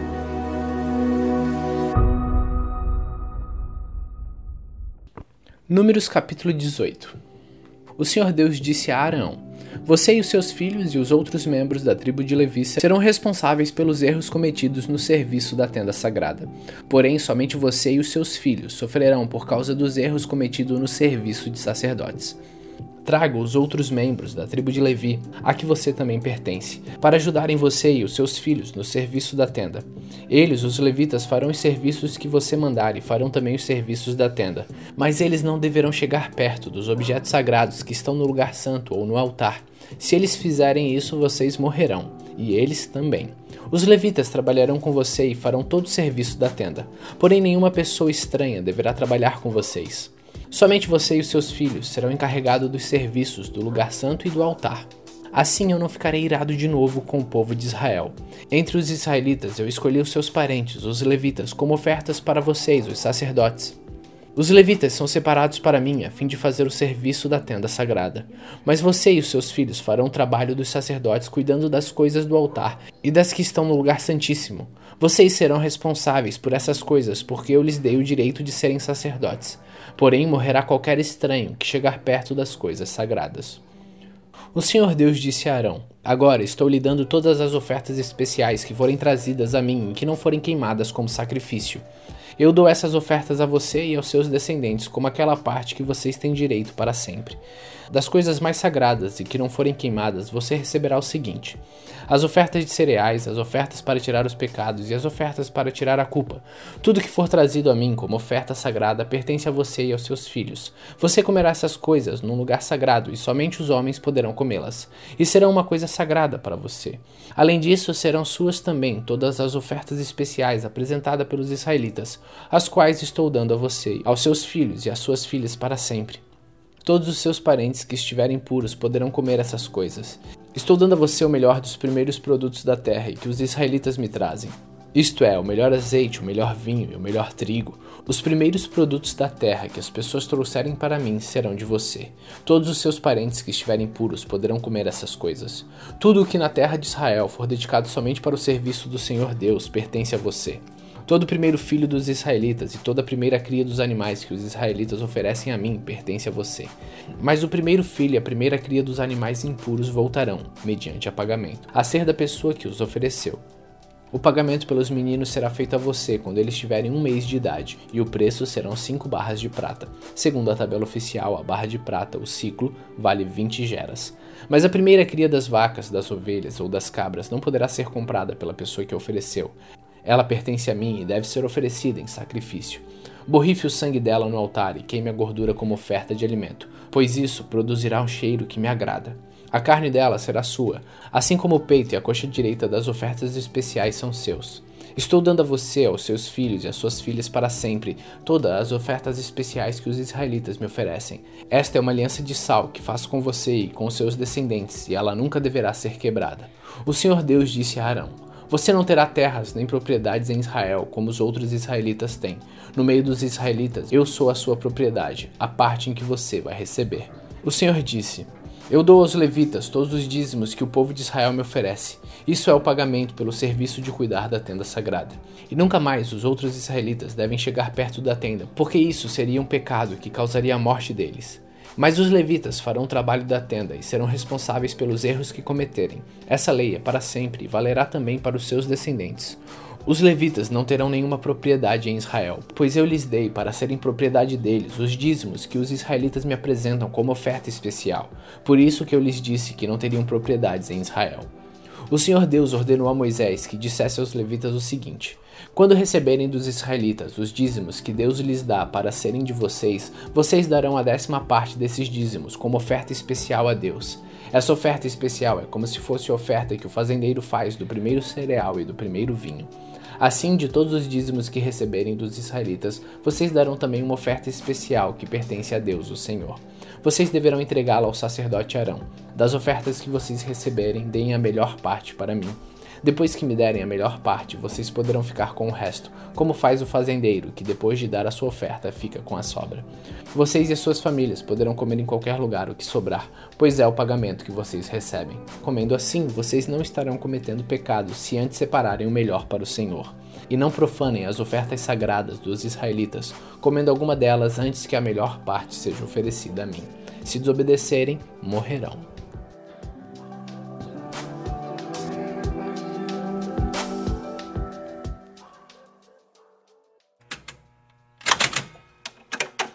Números capítulo 19 O Senhor Deus mandou que Moisés e Arão dessem aos israelitas a seguinte ordem: Traga uma novilha vermelha sem defeito e que ainda não tenha trabalhado na lavoura. E entregue ao sacerdote Eleazar. Ela deverá ser levada para fora do acampamento e será morta ali na frente dele. Então Eleazar pegará o sangue e com o dedo o borrifará sete vezes na direção da entrada da tenda sagrada. Em seguida, a novilha será queimada na frente dele. Serão queimados os couro, a carne, o sangue e as tripas. O sacerdote pegará um pedaço de madeira de cedro, um galho de isopo e lã tingida de vermelho e o jogará no fogo em que a novilha estiver sendo queimada. Aí ele levará a roupa que estiver vestindo e tomará um banho e depois poderá entrar no acampamento. Mas ficará impuro até o pôr do sol. Aquele que queimar a novilha também lavará a roupa que estiver vestindo e tomará um banho, mas ficará impuro até o pôr do sol. Um homem que esteja puro ajuntará as cinzas da novilha e os colocará fora do acampamento, num lugar puro. Ali elas serão guardadas pelo povo de Israel para serem usadas na preparação da água que tira a impureza das pessoas. Essa cerimônia serve para tirar pecados. Aquele que ajuntar as cinzas deverá lavar a roupa que estiver vestindo, mas ficará impuro até o pôr do sol. Essa lei será para sempre, tanto para os israelitas como para os estrangeiros que moram com vocês. Quem tocar em algum defunto ficará impuro sete dias. No terceiro dia e no sétimo, essa pessoa deverá se purificar com a água da purificação e ficará pura. Mas se ela não se purificar no terceiro dia e no sétimo, não ficará pura. Toda pessoa que tocar no defunto e não se purificar ficará impura, porque a água da purificação não foi jogada sobre ela. Ela faz com que a tenda de Deus, o Senhor, fique impura. Essa pessoa não pertencerá mais ao povo de Israel. Se alguém morrer numa barraca, quem entrar nela ou estiver nela ficará impuro sete dias. O pote ou o jarro que estiver aberto ou destampado ficará impuro.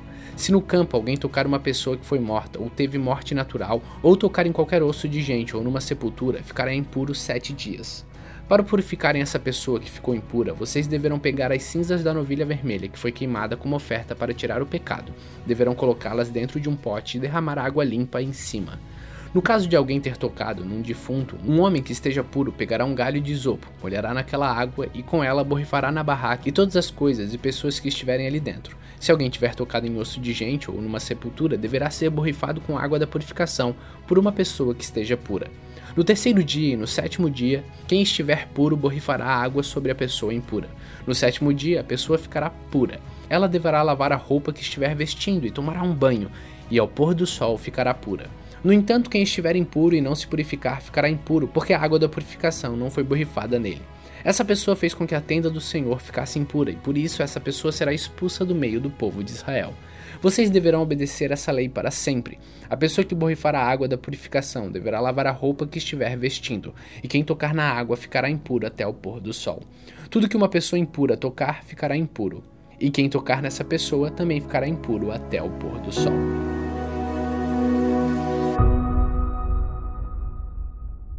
Números capítulo 20 No primeiro mês, todo o povo de Israel foi para o deserto de Zin e acampou em Cádiz. Ali Miriam morreu e foi sepultada.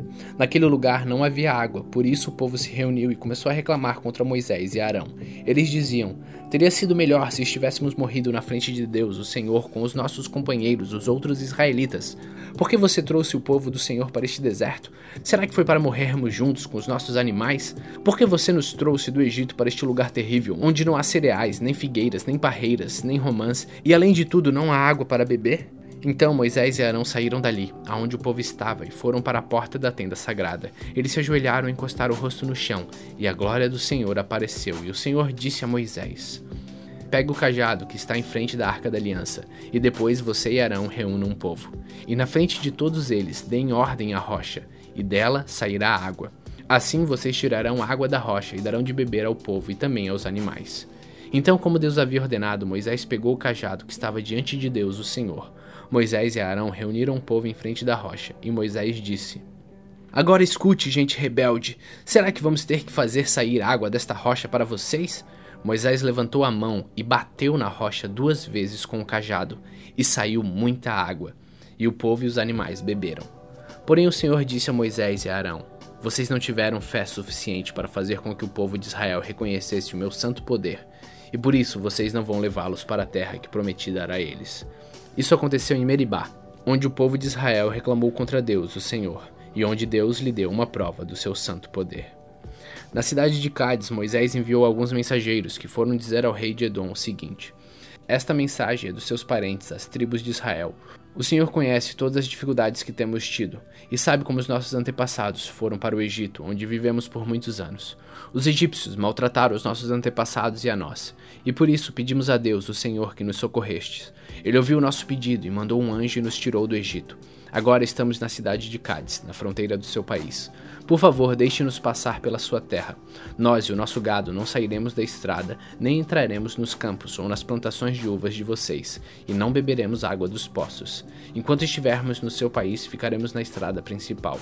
Porém, o rei de Edom respondeu: nós não vamos deixar que vocês passem pelo nosso país. Se tentarem fazer isso, marcharemos contra vocês e os atacaremos. Então o povo de Israel disse: Ficaremos na estrada principal, e se nós ou nossos animais beberem água de vocês, pagaremos o preço dela. Somente queremos passar a pé.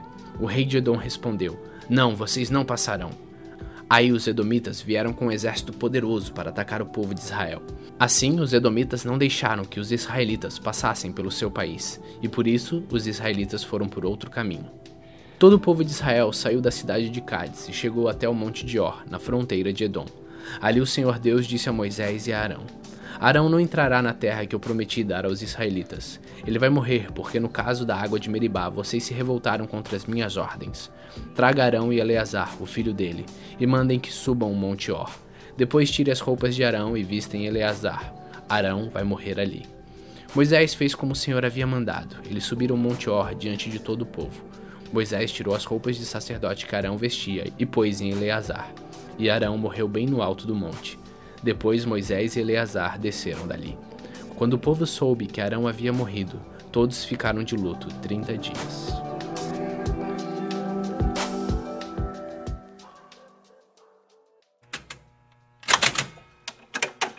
Números capítulo 21 O rei cananeu de Arad, que morava na região sul de Canaã, soube que o povo de Israel vinha pelo caminho de Atarim ele atacou os israelitas e levou alguns deles como prisioneiros. Então o povo de Israel prometeu a Deus o Senhor o seguinte: Se fizeres com que derrotemos este povo, nós destruiremos completamente as suas cidades. O Senhor ouviu o pedido do povo de Israel e os ajudou a derrotar os cananeus. Assim os israelitas os destruíram e também destruíram as suas cidades, e deram àquele lugar o nome de Orma. Então os israelitas saíram do Monte Or, pelo caminho que vai até o Golfo de Acaba, para dar a volta em redor da região de Edom. Mas no caminho o povo perdeu a paciência e começou a falar contra Deus e contra Moisés. Eles diziam: Por que Deus e Moisés nos tiraram do Egito? Será que foi para morrermos no deserto, onde não há pão nem água? Já estamos cansados desta comida horrível. Aí o Senhor Deus mandou cobras venenosas que se espalharam no meio do povo. Elas morderam e mataram muitos israelitas. Então o povo foi falar com Moisés e disse: Nós pecamos, pois falamos contra Deus, o Senhor, e contra você. Peça a Deus que tire essas cobras que estão no meio da gente. Moisés orou ao Senhor em favor do povo. Ele disse: Faça uma cobra de metal e pregue num poste. Quem for mordido deverá olhar para ela, e assim ficará curado. Então Moisés fez uma cobra de bronze e pregou num poste. Quando alguém era mordido por uma cobra, olhava para a cobra de bronze e ficava curado. Aí os israelitas partiram e acamparam em Obote. Depois saíram de Obote e acamparam nas ruínas de Abarim, no deserto, a leste do território de Moabe. E partiram dali e acamparam no vale de Zered. Dali eles saíram e acamparam na margem norte do rio Arnon, no deserto que vai até o território dos amorreus. O rio Arnon é a divisa do território de Moabe com os dos amorreus. É por isso que o livro das batalhas do Senhor Deus diz assim: a cidade de Veeb, na região Sufá, e os vales, o rio Ornon e a descida dos vales que vai até a cidade de Ar, na direção da fronteira em Moabe.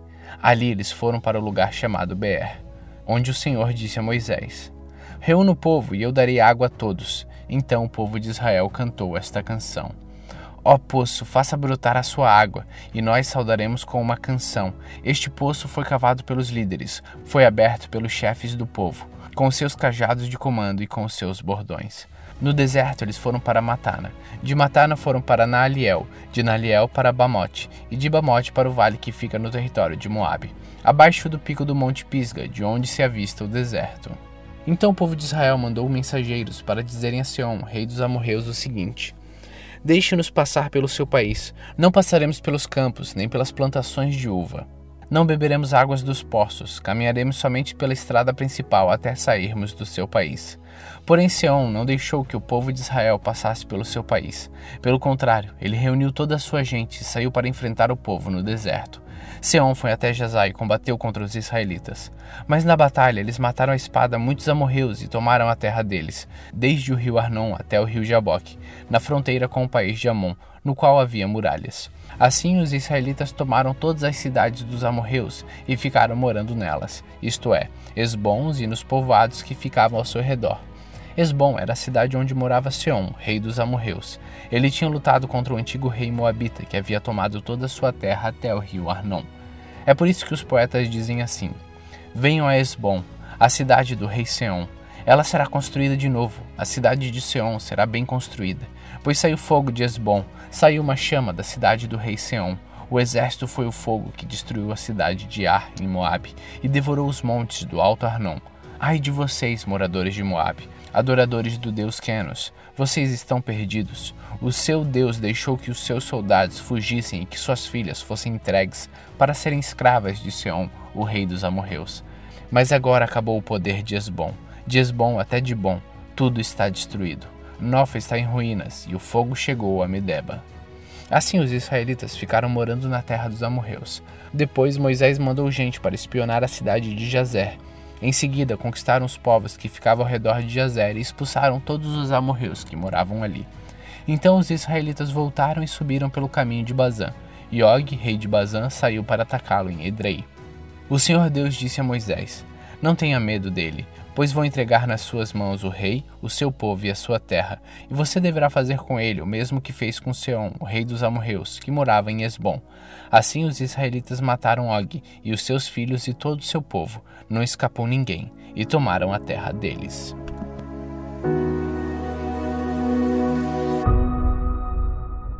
Números capítulo 22 os israelitas partiram e acamparam nas planícies de Moabe, a leste do rio Jordão, na altura de Jericó, que ficava no outro lado do rio. Quando o rei de Moabe, Balaque, filho de Zippor, soube de tudo que os israelitas haviam feito com os amorreus, ficou apavorado com os israelitas, porque eles eram muitos. De fato, o povo de Moabe ficou com muito medo dos israelitas. Os moabitas disseram ao chefe dos midianitas: Agora essa multidão vai devorar tudo ao redor de nós, como um boi que come grama do pasto. Então o rei Balaque mandou chamar Balaão, filho de Beor, que estava em Pator, perto do rio Eufrates, no território de Amave. Os mensageiros foram dizer o seguinte a Balaão: Um povo inteiro saiu do Egito e está espalhado por toda a terra e agora vai morar perto de mim. Eu lhe peço que venha logo para amaldiçoar este povo, pois eles são mais poderosos do que eu. Talvez assim eu possa derrotá-los e expulsá-los daqui. Eu sei que quando você abençoa alguém, esse alguém fica abençoado, e se você amaldiçoa, fica amaldiçoado. Então os chefes moabitas e midianitas foram levando consigo dinheiro para pagar as maldições. Eles chegaram ao lugar onde Balão estava e entregaram a mensagem a Balaque. Balão respondeu o seguinte: Fiquem aqui esta noite, e amanhã eu contarei a vocês o que o Senhor me disser. Então os chefes moabitas ficaram com Balão. Deus veio falar com ele perguntou: Quem são esses homens que estão com você? Balão respondeu: Balaque, o rei dos Moabitas, me mandou dizer que um povo inteiro saiu do Egito e está espalhado por toda a terra. Balaque quer que eu vá agora mesmo e amaldiçoe essa gente para ver se assim pode derrotá-los e expulsá-los. Deus disse a Balaão: Não vá com eles, nem amaldiçoe o povo de Israel, pois é um povo abençoado. De manhã Balaão se levantou e disse aos chefes que Balaque tinha enviado: Voltem para sua terra, pois o Senhor não está deixando que eu vá com vocês. Então eles voltaram para falar com Balaque e disseram: Balaão não quis vir com a gente. Aí Balaque mandou-lhe outros chefes, mais numerosos e mais importantes do que os primeiros. Eles foram falar com Balaão e disseram: Eu, Balaque, filho de Zippor, peço-lhe que venha logo aqui. Como pagamento, eu lhe darei muitas riquezas e tudo mais que você quiser. Por favor, venha e me faça o favor de amaldiçoar este povo. Balaão respondeu: Mesmo que Balaque me desse todo o ouro e toda a prata do seu palácio, eu não poderia fazer coisa alguma, grande ou pequena, que fosse contra as ordens do Senhor meu Deus. Mas agora peço que vocês também fiquem aqui esta noite, para que eu possa saber se o Senhor tem mais alguma coisa para me dizer. Durante a noite, o Senhor Deus apareceu a Balaão e disse: Já que esses homens vieram chamá-lo, apronte-se e vá com eles, mas faça apenas o que eu disser. Portanto, no dia seguinte, Balaão se aprontou, pôs os arreios na sua jumenta e foi com os chefes moabitas. Deus ficou irado porque Balaão foi. Balaão ia montando na sua jumenta e dois dos seus empregados o acompanhavam. De repente, um anjo do Senhor se pôs na frente dele, no caminho para barrar a sua passagem. Quando a jumenta viu o anjo parado no caminho, com a sua espada na mão, saiu da estrada e foi para o campo. Aí Balaão bateu na jumenta e trouxe-a de novo para a estrada. Então o anjo do Senhor ficou numa parte estreita do caminho, entre duas plantações de uvas, onde havia um muro de pedra de cada lado. Quando a jumenta viu o anjo, ela se encostou no muro, apertando o pé de Balão. Por isso Balão bateu de novo na jumenta. Depois o anjo do Senhor foi adiante e ficou num lugar mais estreito ainda. Então não havia jeito de se desviar nem para a direita nem para a esquerda. A jumenta viu o anjo e se deitou no chão. Balão ficou com tanta raiva que surrou a jumenta com a vara. Aí o Senhor fez a jumenta falar e ela disse a Balão: O que é que foi que eu fiz contra você? Por que é que você me bateu três vezes? Ele respondeu: Foi porque você caçoou de mim. Se eu tivesse uma espada na mão, mataria você agora mesmo. Então a jumenta disse a Balaão: Por acaso eu não sou a sua jumenta, em quem você tem montado toda a sua vida? Será que tenho o costume de fazer isso com você? Não, respondeu ele. Aí o Senhor Deus fez com que Balão visse o anjo, que estava no caminho com a espada na mão. Balão se ajoelhou e encostou o rosto no chão. O anjo do Senhor disse: Por que você bateu três vezes na jumenta? Eu é que vim como se fosse o seu inimigo para fazer você voltar, pois você não devia estar fazendo esta viagem. Mas a sua jumenta me viu e se desviou três vezes de mim. Se ela não tivesse feito isso, eu já teria matado você, e ela teria ficado viva. Então Balaão disse ao anjo: Eu pequei. Não sabia que o Senhor estava no caminho para me fazer parar. Porém, se agora o Senhor acha que não devo continuar a viagem, eu voltarei para casa. O anjo respondeu: Vá com esses homens, mas você falará somente aquilo que eu lhe disser. Assim, Balaão foi com os chefes enviados por Balaque. Quando Balaque soube que Balão estava chegando, foi encontrar-se com ele em Ar, uma cidade que fica na beira do rio Arnon, na fronteira de Moabe. Balaque perguntou: Por que você não quis vir quando mandei chamá-lo da primeira vez? Será que está pensando que eu não poderia lhe pagar bem? Balaão respondeu: Mas eu estou aqui com o Senhor, não é? Porém, não posso dizer nada por minha própria conta. Só posso dizer o que Deus ordenar e nada mais. Assim, Balaão foi com Balaque para a cidade de Uzote, onde Balaque ofereceu em sacrifício touros e ovelhas e deu uma parte da carne a Balaão e aos chefes que estavam com ele. No dia seguinte de manhã, Balaque levou Balaão a Bamote Baal, de onde Balaão podia ver uma parte do povo de Israel.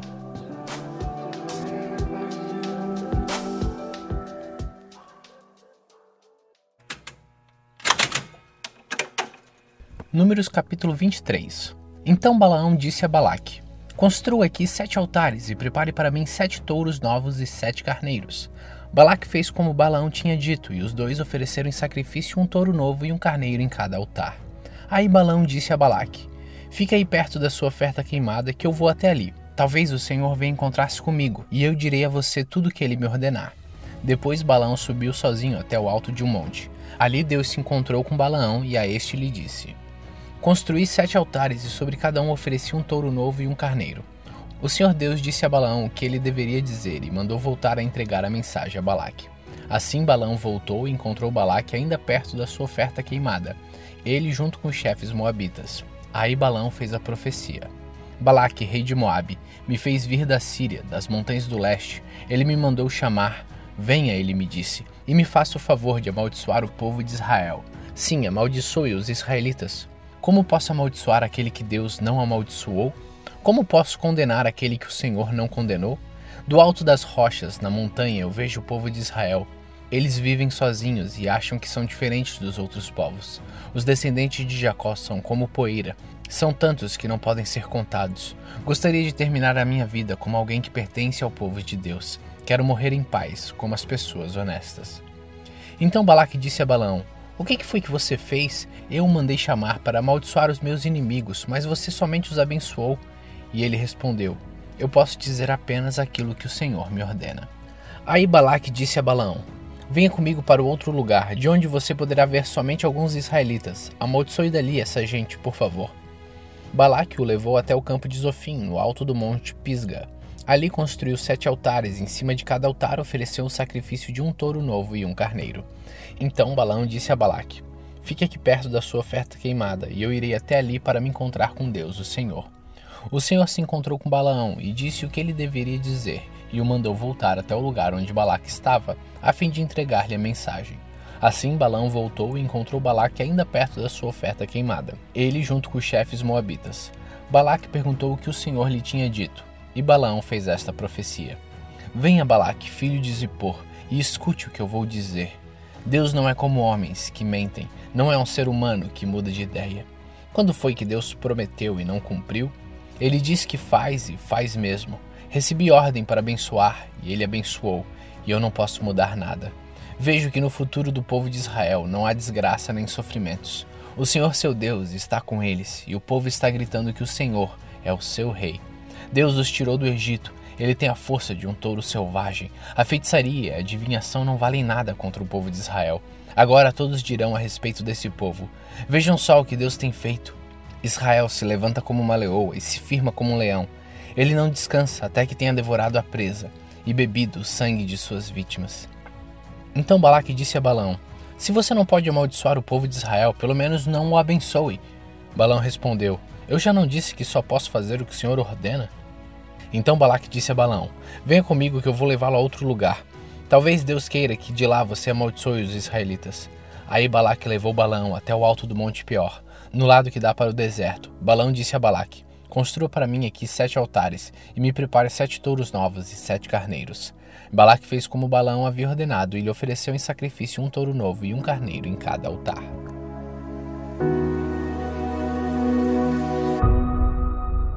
Números capítulo 24 Desta vez, Balão viu que o Senhor queria mesmo que ele abençoasse o povo de Israel. Por isso, não foi como antes procurar sinais para saber qual era a vontade de Deus. Pelo contrário, ele se virou para o deserto e viu o povo de Israel acampado, tribo por tribo. O Espírito de Deus tomou conta de Balaão e ele fez esta profecia. Esta é a mensagem de Balaão, filho de Beor. São estas as palavras do homem que pode ver claramente e que pode ouvir o que Deus está dizendo.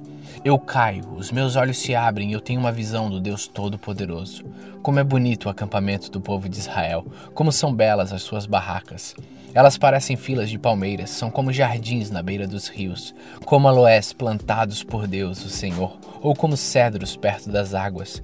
Israel terá muita água para beber e para regar as suas sementeiras. O seu rei será mais poderoso que Agag, o seu reino será famoso. Deus tirou os israelitas do Egito e luta por eles como um touro selvagem. Eles devoram as nações inimigas, quebram os ossos dos seus soldados e os matam com as suas flechas. Israel é como um leão poderoso. Quando está dormindo, ninguém tem coragem para acordá-lo. Quem abençoar o povo de Israel será abençoado, e quem o amaldiçoar será amaldiçoado. Aí Balaque ficou com muita raiva de Balaão. Com uma das mãos deu um soco na outra em sinal de ódio e disse: Eu o chamei para amaldiçoar os meus inimigos, mas nestas três vezes você só os abençoou. Agora vá embora para sua casa. Prometi pagar bem a você, porém o Senhor Deus não está deixando que você receba o pagamento.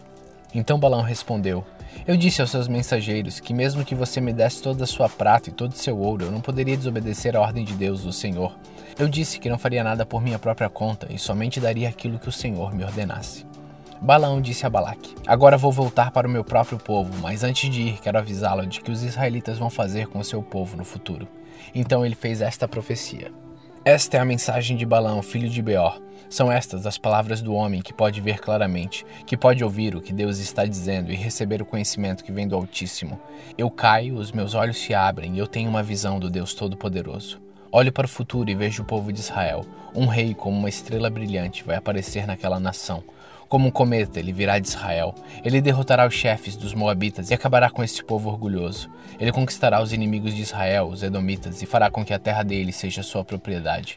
O povo de Israel mostrará sua força. Dos descendentes de Jacó sairá o dominador, que acabará com os que ficarem com a vida nas cidades. Aí, em sua visão, Balão viu os Amalequitas e fez esta profecia: Amaleque era o povo mais poderoso de todos, mas no fim será destruído para sempre. Balaão viu também os queneus e fez esta profecia: O lugar onde vocês moram é seguro, o seu ninho está colocado na rocha, mas vocês serão destruídos quando a Síria os levar como prisioneiros.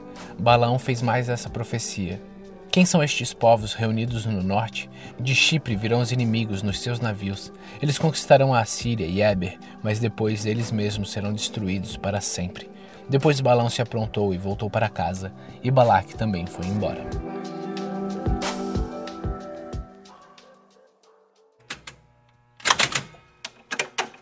Números capítulo 25 quando os israelitas estavam acampados no Vale das Acácias, os homens começaram a ter relações com as mulheres moabitas. Elas convidavam o povo para as festas em que eram feitos sacrifícios aos seus deuses. E os israelitas tomavam parte nos seus banquetes e adoravam os seus deuses. Assim os israelitas se reuniram para adorar o deus Baal Peor. E por isso o Senhor Deus ficou muito irado com eles e disse a Moisés: Reúna o chefe dos povos de Israel e os enforque diante de mim em plena luz do dia. Assim a minha ira com o povo de Israel acabará. Moisés disse aos chefes: Cada um de vocês mate os homens da sua tribo que for adorar o deus Baal Peor. Moisés e todo o povo estavam chorando em frente à tenda do Senhor. Então um dos israelitas levou uma mulher midianita para dentro da sua barraca, na presença de Moisés e de toda a gente. Quando Finéias, o filho de Eleazar, o neto do sacerdote Arão, viu isso, levantou-se e saiu da reunião. Ele pegou uma lança, seguiu o homem, entrou na barraca e enfiou a lança na barriga dele, da mulher. E assim acabou a epidemia que havia entre os israelitas, e que já havia matado 24 mil pessoas. Então o Senhor Deus disse a Moisés: Finéias fez com que a minha ira terminasse contra o povo de Israel. Finéias é como eu, não tolera adoração a outros deuses além de mim. Por causa do que Finéias fez, eu, na minha ira, não destruía os israelitas. Portanto, diga-lhe que faço agora com ele uma aliança de amizade. Ele e os seus descendentes sempre serão sacerdote, porque ele não deixou que os israelitas adorassem outro Deus além de mim, e assim conseguiu que fossem perdoados. O israelita que foi morto com a midianita se chamava Zinri, era filho de Salu e chefe de uma família da tribo de Simeão. A mulher midianita que foi morta se chamava Cosbe, ela era filha de Zur, chefe de um grupo de famílias midianitas. O Senhor ordenou a Moisés: Ataquem e matem os midianitas. Eles prejudicaram vocês, pois os enganaram levando-os a adorar ao ídolo de Peor. E também os enganaram no caso de Cosbe, filha do chefe midianita, que foi morta no tempo da epidemia que houve no Monte Peor.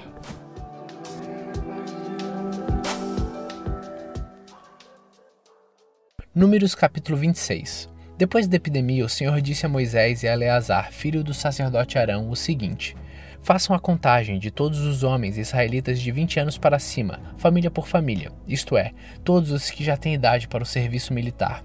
Moisés e Eleazar obedeceram e reuniram todos os homens com idade para prestar serviço militar. Eles se reuniram nas planícies de Moabe, na beira do rio Jordão, na altura de Jericó, que ficava no outro lado do rio. São estes os israelitas que saíram do Egito. Da tribo de Ruben, Ruben era o filho mais velho de Jacó. Os grupos de família de Enoque, Palu, Esron e Carmi. Desses grupos de família foram contados 43.730 homens. Os descendentes de Palu eram Eliabe, e os seus filhos Nemuel, Datã e Abirão. Datã e Abirão foram escolhidos pelo povo. Eles se revoltaram contra Moisés e Arão e se juntaram aos seguidores de Corá na revolta contra Deus, o Senhor. A terra se abriu e os engoliu. Eles morreram com Corá e os seus seguidores. O fogo matou 250 homens, e isso serviu como um aviso para o povo mas os filhos de Corá não foram mortos. A tribo de Simeão, os grupos de famílias de Nemuel, Jamim, Jaquim, Zera e Saul. Desses grupos de famílias foram contados 22.200 homens. Da tribo de Gade, os grupos de famílias de Zefon, Hagil, Zuni, Ozni, Enri, Arod e Areli. Desses grupos de família foram contados 40.500 homens. Da tribo de Judá, os grupos de família de Selá, Pérez, Zera, Esron e Emu. Dois filhos de Judá, isto é, Er e Onã, haviam morrido em Canaã. Desses grupos de família foram contados 76.500 homens. Da tribo de Zacar, os grupos de família de Tolá, Puvá, Jesub e Zinrom. Desses grupos de família foram contados 64.300 homens. A tribo de Zebulon, os grupos de família de Sered, Elon e Jalael. Esses grupos de família foram contados 60.500 homens. As tribos de Manassés e Efraim, que eram filhos de José. A tribo de Manassés, Mequir, filho de Manassés, era pai de Gileade, e os seguintes grupos de família são descendentes de Gileade. Os grupos de família de Ezer, Eleque, Azeel, Ziquem, Semida e Éfer. Zelofeade, filho de Efer, não tinha filhos, somente filhas. Os nomes das filhas de Zelofeade eram Macla, Noa, Ocla, Milca e Tirza. Desse grupo de famílias foram contados 52.700 homens. A tribo de Efraim, os grupos de família de Sutela, Bequer e Taã, os grupos de família de Herã descendiam de Sutela. Desses grupos de família foram contados 32.500 homens. São esses os grupos de famílias descendentes de José. A tribo de Benjamim, os grupos de família de Belá, Asbel, Airã, Sulfã e Ufã. Os grupos de família de Ard e Naamã eram descendentes de Belá. Desses grupos de família foram contados 45.600 homens. A tribo de Dan, o grupo de famílias de Suão, que tinha 64.400 homens. A tribo de Azer, o grupo de famílias de Inna, Isva e Berias. O grupo de família de Eber e Melquiel são descendentes de Berias. A filha de Ezer se chamava Sera. Desses grupos de família foram contados 53.400 homens. Da tribo de Naphtali, os grupos de família de Jaziel, Juni, Gezer e Silém. Desses grupos de família foram contados 45.400 homens. O número total de homens israelitas era de 601.730 homens. O Senhor Deus disse a Moisés: Divida a terra entre as tribos, conforme o tamanho delas. Divida por sorteio e dê as partes maiores para as tribos maiores, e as partes menores para as tribos menores. A tribo de Levi era formada pelos grupos da família de Gerson, Coate e Merari. Os grupos de famílias de Libine, Hebron, Mali, Muzi e Corá eram descendentes de Levi. Coate era o pai de Anrão. A mulher de Anrão era Joquebed, filha de Levi. Ela havia nascido no Egito. Joquebed deu a Anrão dois filhos, Arão e Moisés, e uma filha chamada Miriam. Arão tinha quatro filhos, Nadab, Abiú, Eleazar e Itamar. Porém, Nadab e Abiú morreram quando foram oferecer a Deus o Senhor fogo que não era sagrado. Foram contados 23 mil levitas do sexo masculino, de um mês de idade para cima. Eles foram contados separadamente dos outros israelitas, porque não receberam nenhuma propriedade em Israel. São estes os que foram contados por Moisés e pelo sacerdote Eleazar, que fizeram a contagem dos israelitas nas planícies de Moabe, na beira do rio Jordão, na altura de Jericó, que ficava no outro lado do rio. Entre esses da segunda contagem, não havia nenhum dos que tinham sido contados por Moisés e pelo sacerdote Arão, quando fizeram a primeira contagem dos israelitas no deserto do Sinai. O Senhor Deus tinha dito que todos eles certamente morreriam no deserto, e todos morreram, menos Caleb, filho de Jefoné, e Josué, filho de Num.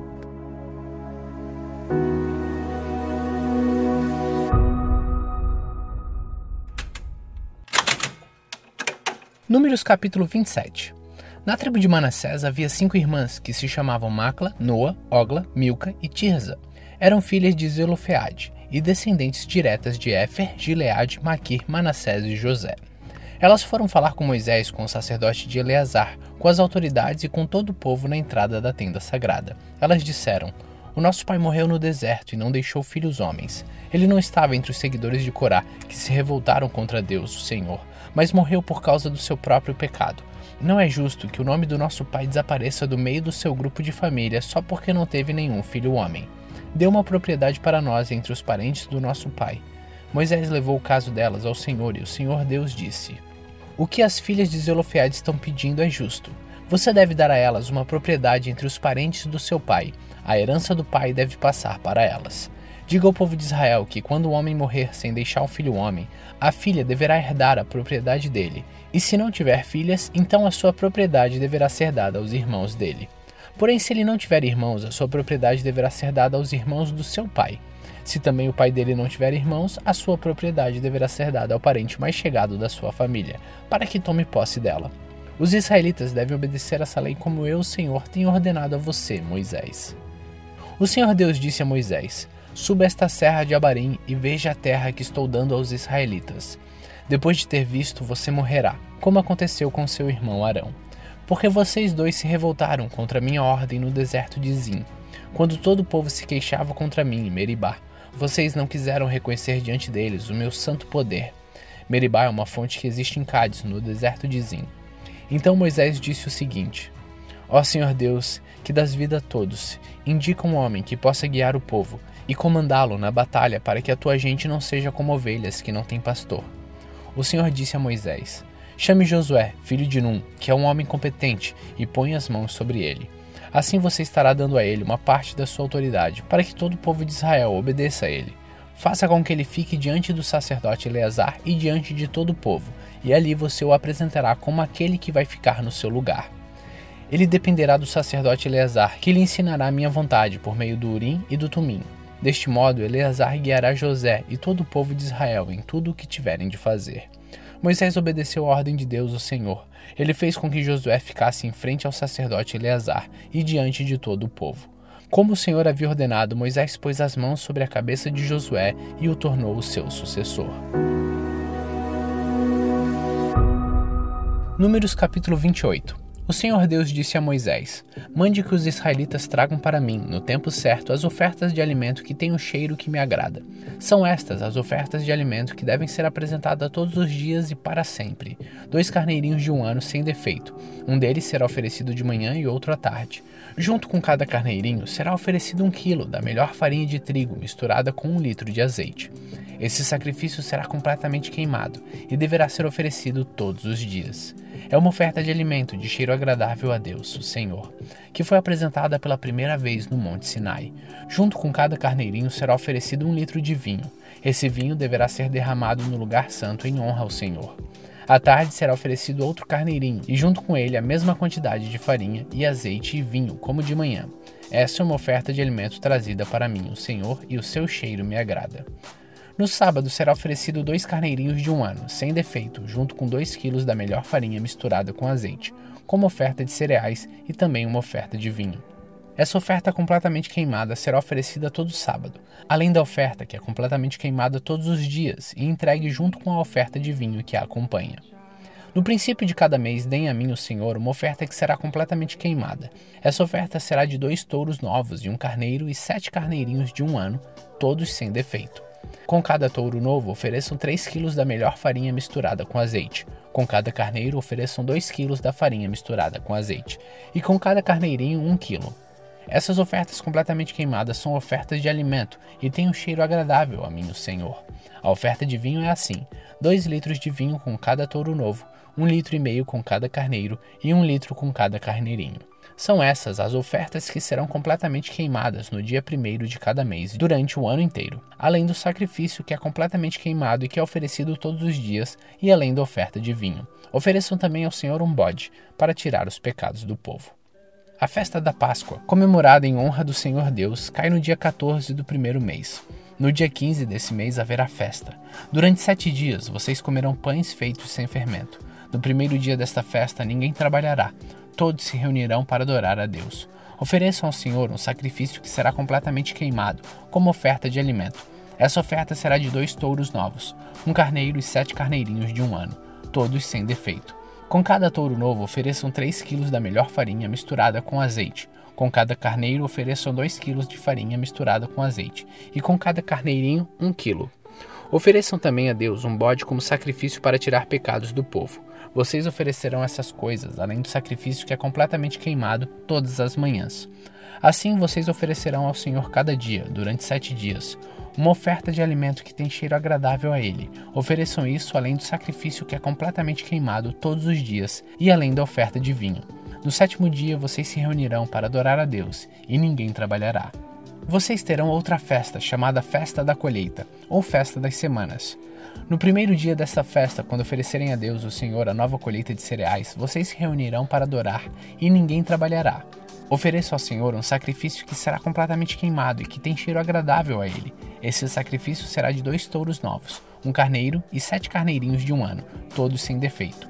Com cada touro novo, ofereçam 3 quilos da melhor farinha misturada com azeite. Com cada carneiro, ofereçam 2 quilos de farinha misturada com azeite. E com cada carneirinho, 1 quilo. Tragam também um bode como sacrifício para tirar os pecados do povo. Tragam isso e também a oferta de vinho, o sacrifício que é completamente queimado todos os dias, e a oferta de cereais.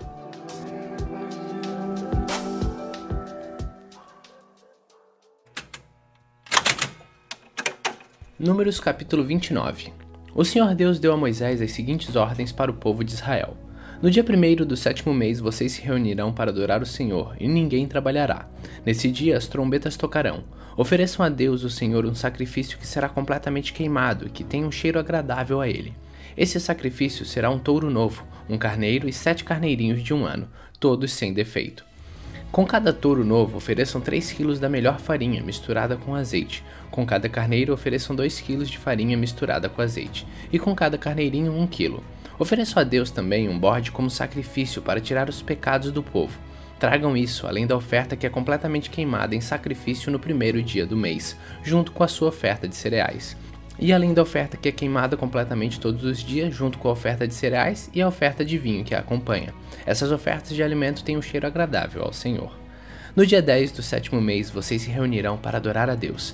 Nesse dia não comam nada e não trabalhem. Deem a Deus, o Senhor, uma oferta que será completamente queimada em sacrifício e que tenha um cheiro agradável a Ele. Esse sacrifício será de um touro novo, um carneiro e sete carneirinhos de um ano, todos sem defeito. Com cada touro novo, ofereçam 3 quilos da melhor farinha misturada com azeite. Com cada carneiro, ofereçam 2 kg de farinha misturada com azeite, e com cada carneirinho, 1 kg. Ofereçam também um bode como sacrifício para tirar os pecados, além do bode que é oferecido para purificar o povo e além do sacrifício que é queimado e que é oferecido todos os dias, junto com a oferta de cereais e a oferta de vinho que o acompanha. No dia 15 do sétimo mês vocês se reunirão para adorar a Deus. Esta festa em honra do Senhor Deus deverá durar sete dias. No primeiro dia da festa, trago ao Senhor uma oferta de alimento que tenha um cheiro agradável a ele. Essa oferta será de treze touros novos, dois carneiros e quatorze carneirinhos de um ano, todos sem defeito. Com cada touro novo, ofereçam 3 kg da melhor farinha misturada com azeite. Com cada carneiro, ofereçam 2 kg da farinha misturada com azeite. E com cada carneirinho, 1 kg junto com as ofertas de vinho que acompanham essa oferta. Ofereçam também um bode como sacrifício para tirar os pecados do povo. Ofereçam isso além do sacrifício que é completamente queimado todos os dias, junto com a oferta de cereais e ofertas de vinho que o acompanha. No segundo dia, ofereçam 12 touros novos, dois carneiros e 14 carneirinhos de um ano, todos sem defeito. Junto com eles, deem também todas as outras ofertas que são exigidas para o primeiro dia. No terceiro dia, ofereçam 11 touros novos, dois carneiros e 14 carneirinhos de um ano, todos sem defeito. Junto com eles, deem também as outras ofertas que são exigidas para o primeiro dia. No quarto dia, ofereçam 10 touros novos, dois carneiros e 14 carneirinhos de um ano, todos sem defeito. Junto com eles, deem também todas as outras ofertas que são exigidas para o primeiro dia. No quinto dia, ofereçam nove touros novos, dois carneiros e 14 carneirinhos de um ano, todos sem defeito. Junto com eles, deem também as outras ofertas que são exigidas para o primeiro dia. No sexto dia, ofereçam oito touros novos, dois carneiros e 14 carneirinhos de um ano, todos sem defeito. Junto com eles, deem também as outras ofertas que são exigidas para o primeiro dia. No sétimo dia, ofereçam sete touros novos, dois carneiros e 14 carneirinhos de um ano, todos sem defeitos. Junto com eles, deem também as outras ofertas que são exigidas para o primeiro dia. No oitavo dia, vocês se reunirão para adorar a Deus, e ninguém trabalhará. Ofereçam a Deus, o Senhor, um sacrifício que será completamente queimado, como uma oferta de alimento que tem cheiro agradável a ele. Essa oferta será um touro novo, um carneiro e sete carneirinhos de um ano, todos sem defeito. Junto com eles, deem também outras ofertas que são exigidas para o primeiro dia. São essas as leis a respeito do sacrifício que são completamente queimados, das ofertas de cereais, das ofertas de vinho e das ofertas de paz que vocês devem dar a Deus, o Senhor nas datas marcadas para a festa. Essas coisas vocês devem oferecer a Deus, e mais as ofertas que vocês prometeram, e as ofertas que fizeram por vontade própria. Assim Moisés disse aos israelitas tudo o que o Senhor lhe havia ordenado.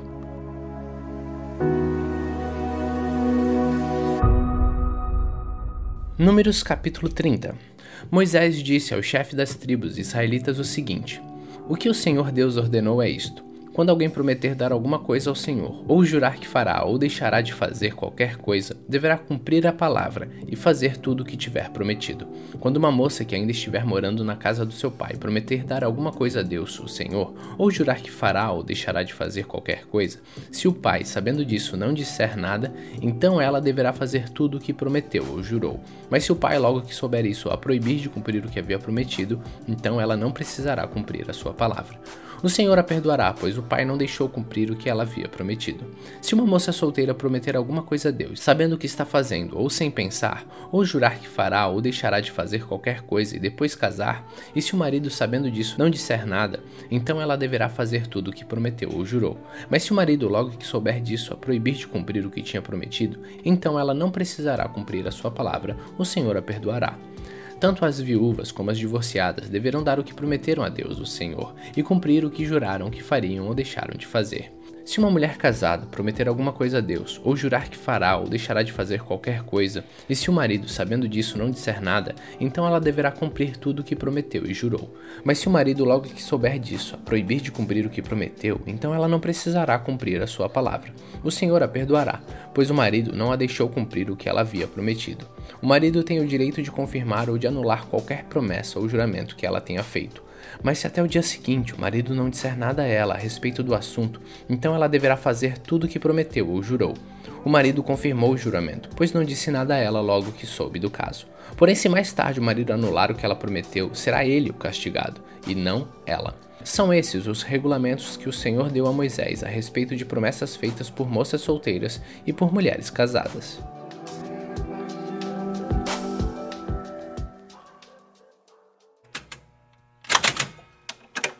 Números 31 O Senhor Deus disse a Moisés: Mande que os israelitas se vinguem do mal que os midianitas lhe fizeram.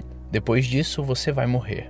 Então Moisés disse ao povo: Preparem os homens para a batalha, ataquem os midianitas e se vinguem deles pelo que fizeram contra Deus, o Senhor.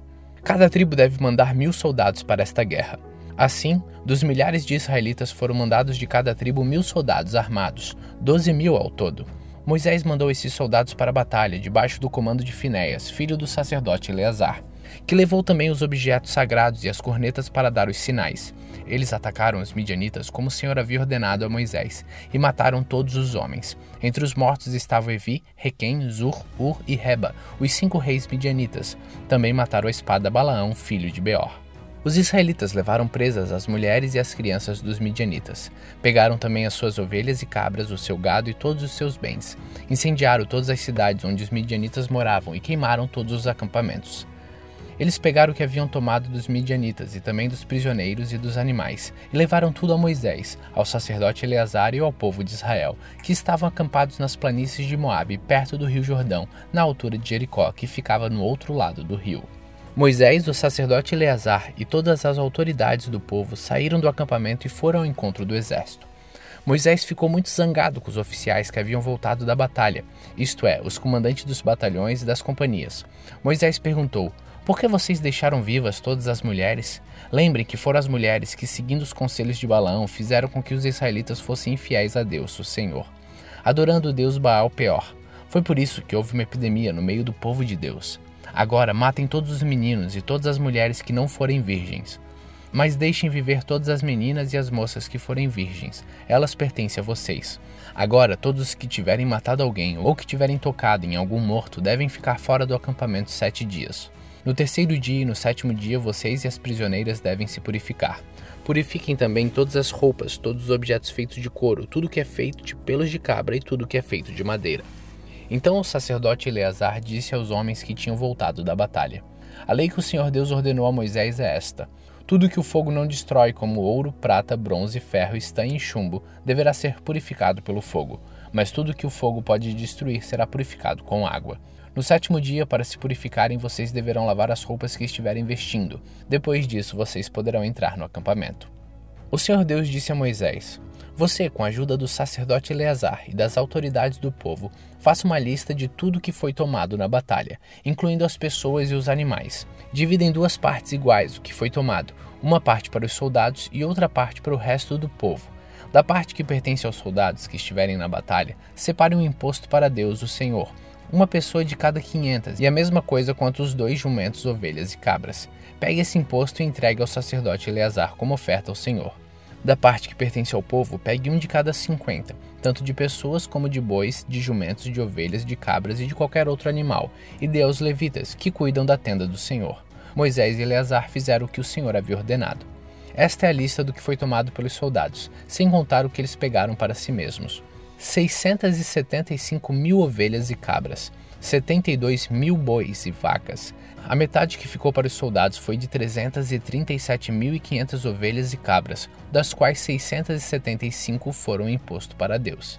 36 mil bois e vacas para os soldados, dos quais 72 foram imposto para o Senhor.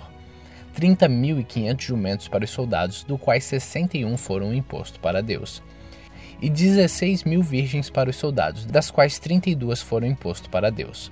Assim Moisés deu a Eleazar o imposto como oferta especial a Deus, como o Senhor havia ordenado.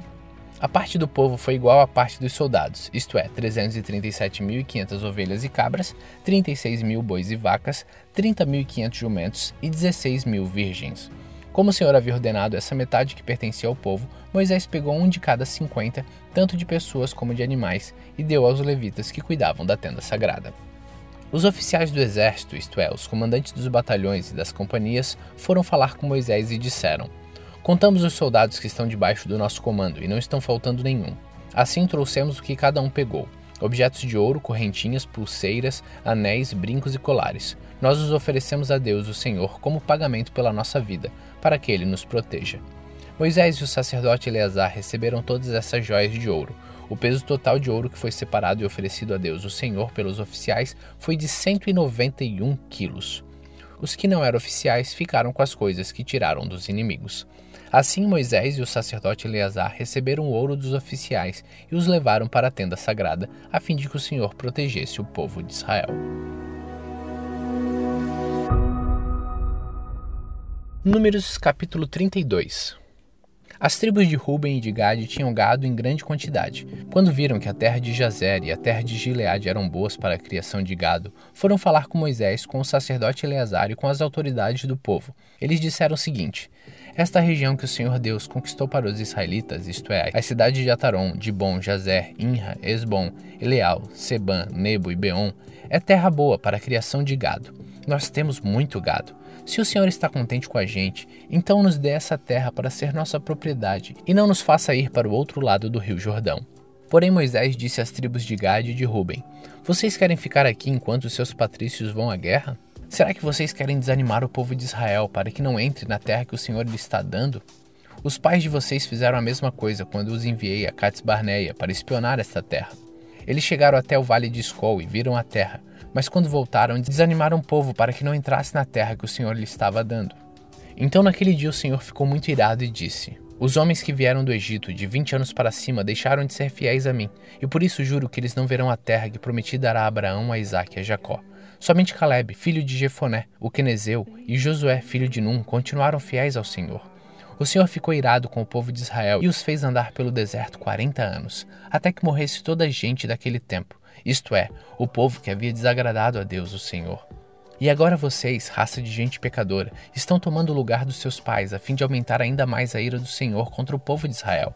Se vocês não quiserem segui-lo, ele abandonará novamente todo o povo no deserto, e eles serão destruídos por causa de vocês. Mas a gente das tribos de Ruben e de Gad chegou perto de Moisés e disse: nós mesmos vamos construir aqui currais para as nossas ovelhas e vacas e também cidades para as nossas famílias. Depois estaremos prontos para marchar para a guerra na frente dos nossos patrícios israelitas, até fazê-los tomar posse da terra que será deles.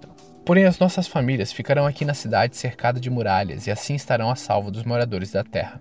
Não voltaremos para as nossas casas até que todos os outros israelitas tomem posse da terra que será deles. Não tomaremos posse de nenhuma propriedade no meio deles, no outro lado do rio Jordão, pois receberemos a nossa parte aqui, a leste do Jordão. Aí Moisés respondeu: Se vocês vão fazer isso, então, na presença de Deus, o Senhor, preparem-se para a batalha, e que todos seus homens armados atravessem o rio Jordão debaixo das ordens do Senhor, até que os nossos inimigos sejam expulsos diante dele, e nós conquistemos a terra. Depois vocês poderão voltar, porque já terão cumprido a sua obrigação para com Deus, o Senhor, e para com seus patrícios israelitas. E o Senhor reconhecerá esta terra a leste do Rio Jordão como propriedade de vocês. Porém, se vocês não cumprirem o que estão prometendo, estarão pecando contra o Senhor. E fiquem sabendo que vocês serão castigados por causa dos seus próprios pecados. Construam cidades para suas famílias e façam currais para suas ovelhas e vacas. Cumpram o que prometeram. Os homens de Gad e Rubens disseram a Moisés o seguinte: nós faremos o que o Senhor mandar. As nossas crianças e as nossas mulheres, e as nossas ovelhas e as nossas cabras e todo o gado ficarão aqui nas cidades de Gileade. Mas todos nós estamos prontos para a guerra. Conforme a sua ordem, atravessaremos o Jordão e batalharemos, debaixo do comando do Senhor Deus. Então Moisés deu ordens a respeito dos homens das tribos de Ruben e de Gade ao sacerdote Eleazar, a Josué, filho de Num, e ao chefe das famílias das tribos dos israelitas. Ele disse assim: Debaixo do comando de Deus, o Senhor, os homens de Gade e de Ruben deverão atravessar com vocês o rio Jordão, cada um armado para a batalha. Quando vocês tiverem conquistado as terras que ficam no lado oeste do Jordão, deem a região de Gileade para ser propriedade deles.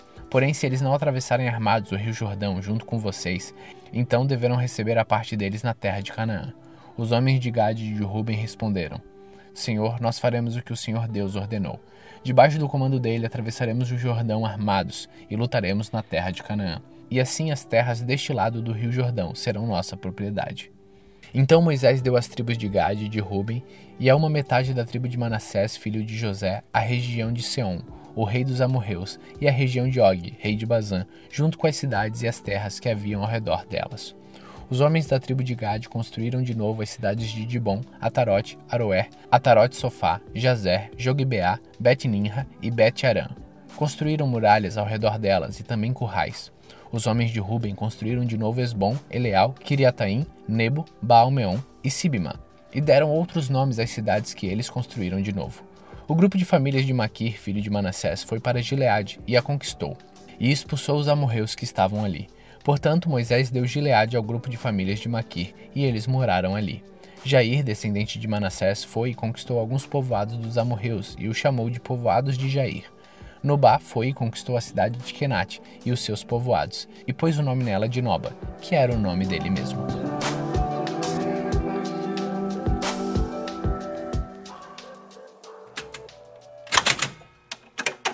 Números capítulo 33 São estas as caminhadas dos israelitas que saíram do Egito, grupo por grupo, debaixo das ordens de Moisés e Arão.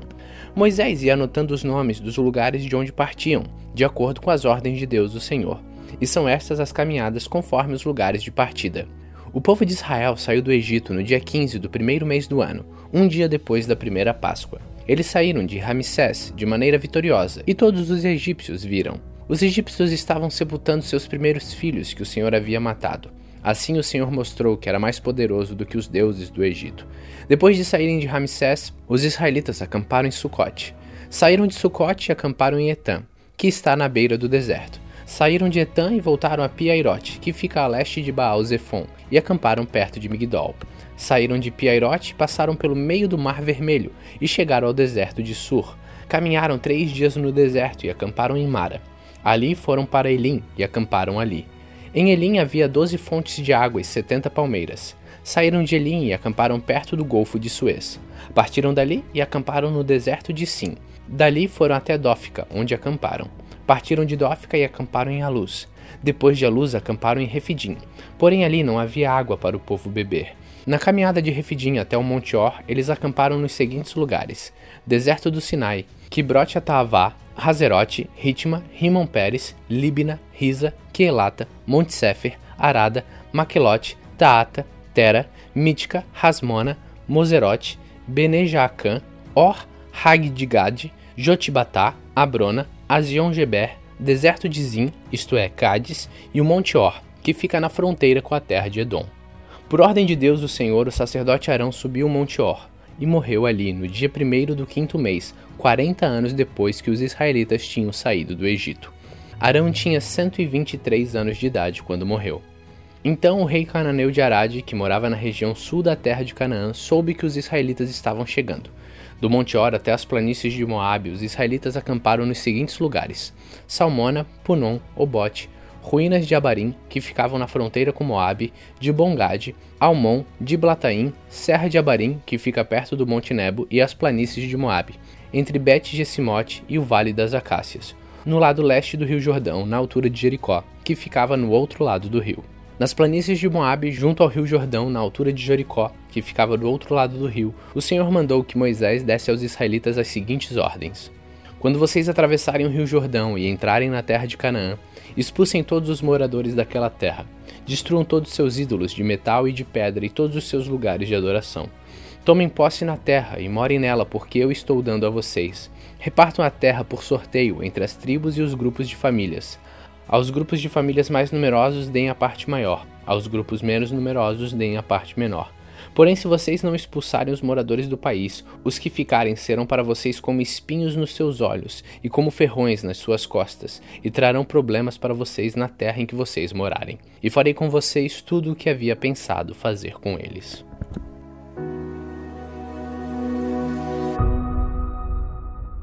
Números capítulo 34 o Senhor Deus mandou que Moisés desse aos israelitas as seguintes ordens: Quando entrarem em Canaã, a terra que estou dando a vocês, as fronteiras serão estas. A fronteira sul será desde o deserto de Zin, ao longo da fronteira de Edom. No leste, ela começará na ponta sul do Mar Morto. Depois voltará para o sul, na direção da subida de Acrabim, e passará por Zin até chegar a Cades Barneia. Em seguida, passará por Azar Adar, até chegar a Asmon, e de Asmon até o ribeirão que faz fronteira com o Egito, e terminará no Mar Mediterrâneo. A fronteira do oeste será o Mar Mediterrâneo. A fronteira do norte irá desde o Mar Mediterrâneo até o Monte Or, e dali até a subida de Amate, e depois até Zedade. De Zedade, essa fronteira do norte seguirá até Zifron e acabará em Azar-Enã. A fronteira do leste irá desde Azar-Enã até Cefã, e de Cefã até Ribla, que fica ao leste de Aim. Dali, a fronteira descerá pelo leste do lago da Galileia, e seguirá pelo rio Jordão até terminar o Mar Morto. Essas serão as quatro fronteiras do país de vocês. Então Moisés deu essas ordens aos israelitas: Essa é a terra que vocês vão repartir por sorteio. Este é o país que o Senhor Deus mandou dar às nove tribos e meia. Isto porque duas tribos e meia, isto é, as tribos de Gade e de Ruben, e metade da tribo de Manassés, já receberam, por grupos de família, a terra que pertence a elas no lado leste do rio Jordão, na altura de Jericó, que ficava do outro lado do rio. O Senhor Deus disse a Moisés: o sacerdote Eleazar e Josué, filho de Num, vão repartir a terra entre o povo. Escolha também um chefe de cada tribo para ajudar a dividi-la. Os homens que devem ser chamados são os seguintes: Da tribo de Judá, Caleb, filho de Jefoné. Da tribo de Simeão, Samuel, filho de Amiúde. Da tribo de Benjamim, Eliadab, filho de Quislom. Da tribo de Dan, Buqui, filho de Jogli. Da tribo de José, isto é, Manassés, Raniel, filho de Éfode. Da tribo de Efraim, Quemuel, filho de Sitifã. Da tribo de Zebulon, Elisafá, filho de Parnaque. Da tribo de Zacar, Pautiel, filho de Azã. Da tribo de Azer, Aiude, filho de Selome. Da tribo de Naphtali, Pedael, filho de Amiúde. São estes os homens que o Senhor mandou repartir a terra de Canaã entre os israelitas.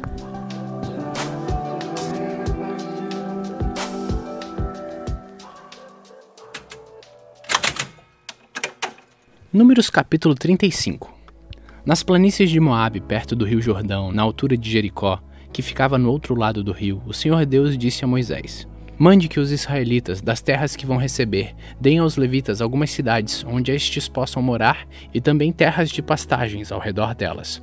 Essas cidades serão dos levitas, eles morarão nelas. As terras ao seu redor serão para o gado, para as ovelhas e as cabras e para os outros animais.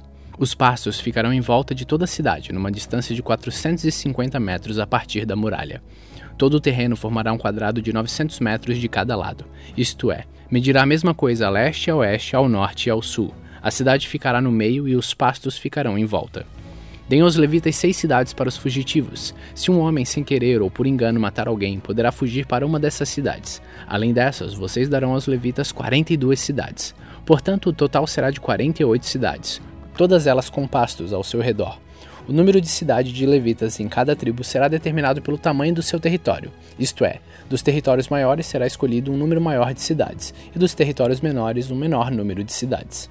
O Senhor Deus mandou que Moisés dissesse ao povo de Israel o seguinte: Quando vocês atravessarem o rio Jordão para entrar em Canaã, deverão escolher algumas cidades para os fugitivos, onde poderá ficar morando qualquer homem que, sem querer ou por engano, ter matado alguém. Ali ele ficará salvo dos parentes da vítima que estiver procurando vingança e não morrerá sem ter sido julgado em público. Escolham seis cidades para os fugitivos, três a leste do Rio Jordão e três na terra de Canaã. Essas seis cidades serão de refúgio, tanto para os israelitas como para os estrangeiros que moram com vocês. Seja só por algum tempo, seja para sempre. Quem tiver matado alguém sem querer ou por engano poderá ficar refugiado ali. Se um homem ferir uma pessoa com um objeto de ferro, ou com uma pedra, ou com um pau e causar a morte dessa pessoa, ele é culpado pelo crime e será condenado à morte. Quando o parente mais chegado do morto encontrar o assassino, deverá matá-lo. Se um homem empurrar o outro com ódio ou jogar alguma coisa contra ele com má intenção e ele morrer, ou se um homem esmurrar um inimigo e este morrer, o culpado será morto, pois é um assassino. Quando o parente mais chegado do falecido encontrar o assassino, deverá matá-lo. Mas pode acontecer que alguém sem querer empurre o companheiro que não era seu inimigo ou atire sem má intenção alguma coisa contra ele. Pode acontecer também que alguém sem ver atire uma pedra que venha cair em cima de alguém e cause a sua morte. Porém, os dois não eram inimigos, e quem matou não fez isso de propósito. Neste caso, o povo julgará a favor do que matou sem querer e não a favor do homem que era responsável por vingar a morte do seu parente. O povo deverá proteger o homem que matou sem querer, não deixando que ele seja morto pelo parente do homem que morreu. O povo o fará voltar à cidade de refúgio, para onde havia fugido, e ali o assassino ficará até a morte do grande sacerdote, que foi ungido com azeite sagrado. Mas se em qualquer tempo o homem que matou alguém sair da cidade de refúgio para onde havia fugido, e o responsável por vingar a morte do seu parente o encontrar, ele poderá matá-lo e não será culpado por essa morte.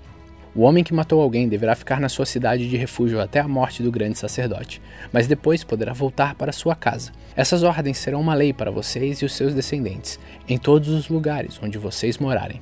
Quem matar uma pessoa será condenado à morte, conforme o que duas ou mais testemunhas disserem. Uma testemunha só não basta para condenar alguém à morte. A vida de um criminoso condenado à morte não pode ser comprada com dinheiro, ele será morto. Também não aceitem dinheiro para libertar aquele que tiver fugido para uma cidade de refúgio e que quiser voltar para sua terra antes da morte do grande sacerdote. Portanto, não profanem com crimes de sangue a terra onde vocês vivem, pois os assassinatos profanam o país. E a única maneira de se fazer a cerimônia de purificação da terra onde alguém foi morto é pela morte do assassino. Não tornem impura a terra onde vocês vão morar, pois eu também estou no meio dela. Eu, o Senhor, vivo no meio dos israelitas. Números capítulo 36 O chefe de famílias dos grupos de famílias de Gileade, descendente direto de Maquir, Manassés e José, foram falar com Moisés e com outros chefes de família dos israelitas. Eles disseram a Moisés: O Senhor Deus ordenou que o Senhor distribuísse a terra ao povo por sorteio. Ele também ordenou que o Senhor desse a propriedade do nosso parente Zelofeade às suas filhas. Porém, se elas casarem com os homens de outra tribo israelita, a terra que foi dada a elas deixará de pertencer à nossa tribo e passará a ser da tribo daqueles com quem elas se casarem. Assim, irá diminuindo a parte que nos foi dada por sorteio. Porém, quando chegar o ano da libertação, a terra delas ficará definitivamente para a tribo daqueles com quem elas casaram, e não será mais nossa. Então Moisés, conforme a ordem do Senhor, respondeu aos israelitas o seguinte: Os homens da tribo de José têm razão. A ordem do Senhor para as filhas de Zelofeade é esta: elas podem casar com quem quiserem, contanto que seja um homem de uma das famílias da tribo do seu pai. Desse modo, as terras dos israelitas não passarão de uma tribo para outra, pois os israelitas devem ficar ligados, cada um à terra da tribo dos seus pais. Todas as moças que tiverem terras numa tribo israelita deverão casar-se com alguém da família da tribo do seu pai. Desse modo, cada israelita herdará a terra dos seus antepassados, e ela não passará de uma tribo para outra. Cada tribo continuará ligada à sua própria terra. Então Maclã, Tirza, Ogla, Milca e Noa, filhas de Zelofeade, fizeram como o Senhor havia ordenado a Moisés e casaram com filhos dos seus tios paternos. Elas casaram dentro do grupo de famílias da tribo de Manassés, filho de José, e as suas terras ficaram na tribo do pai delas. Foram essas as leis e os mandamentos que o Senhor deu ao povo de Israel por meio de Moisés nas planícies de Moabe, perto do rio Jordão, na altura de Jericó, que ficava do outro lado do rio.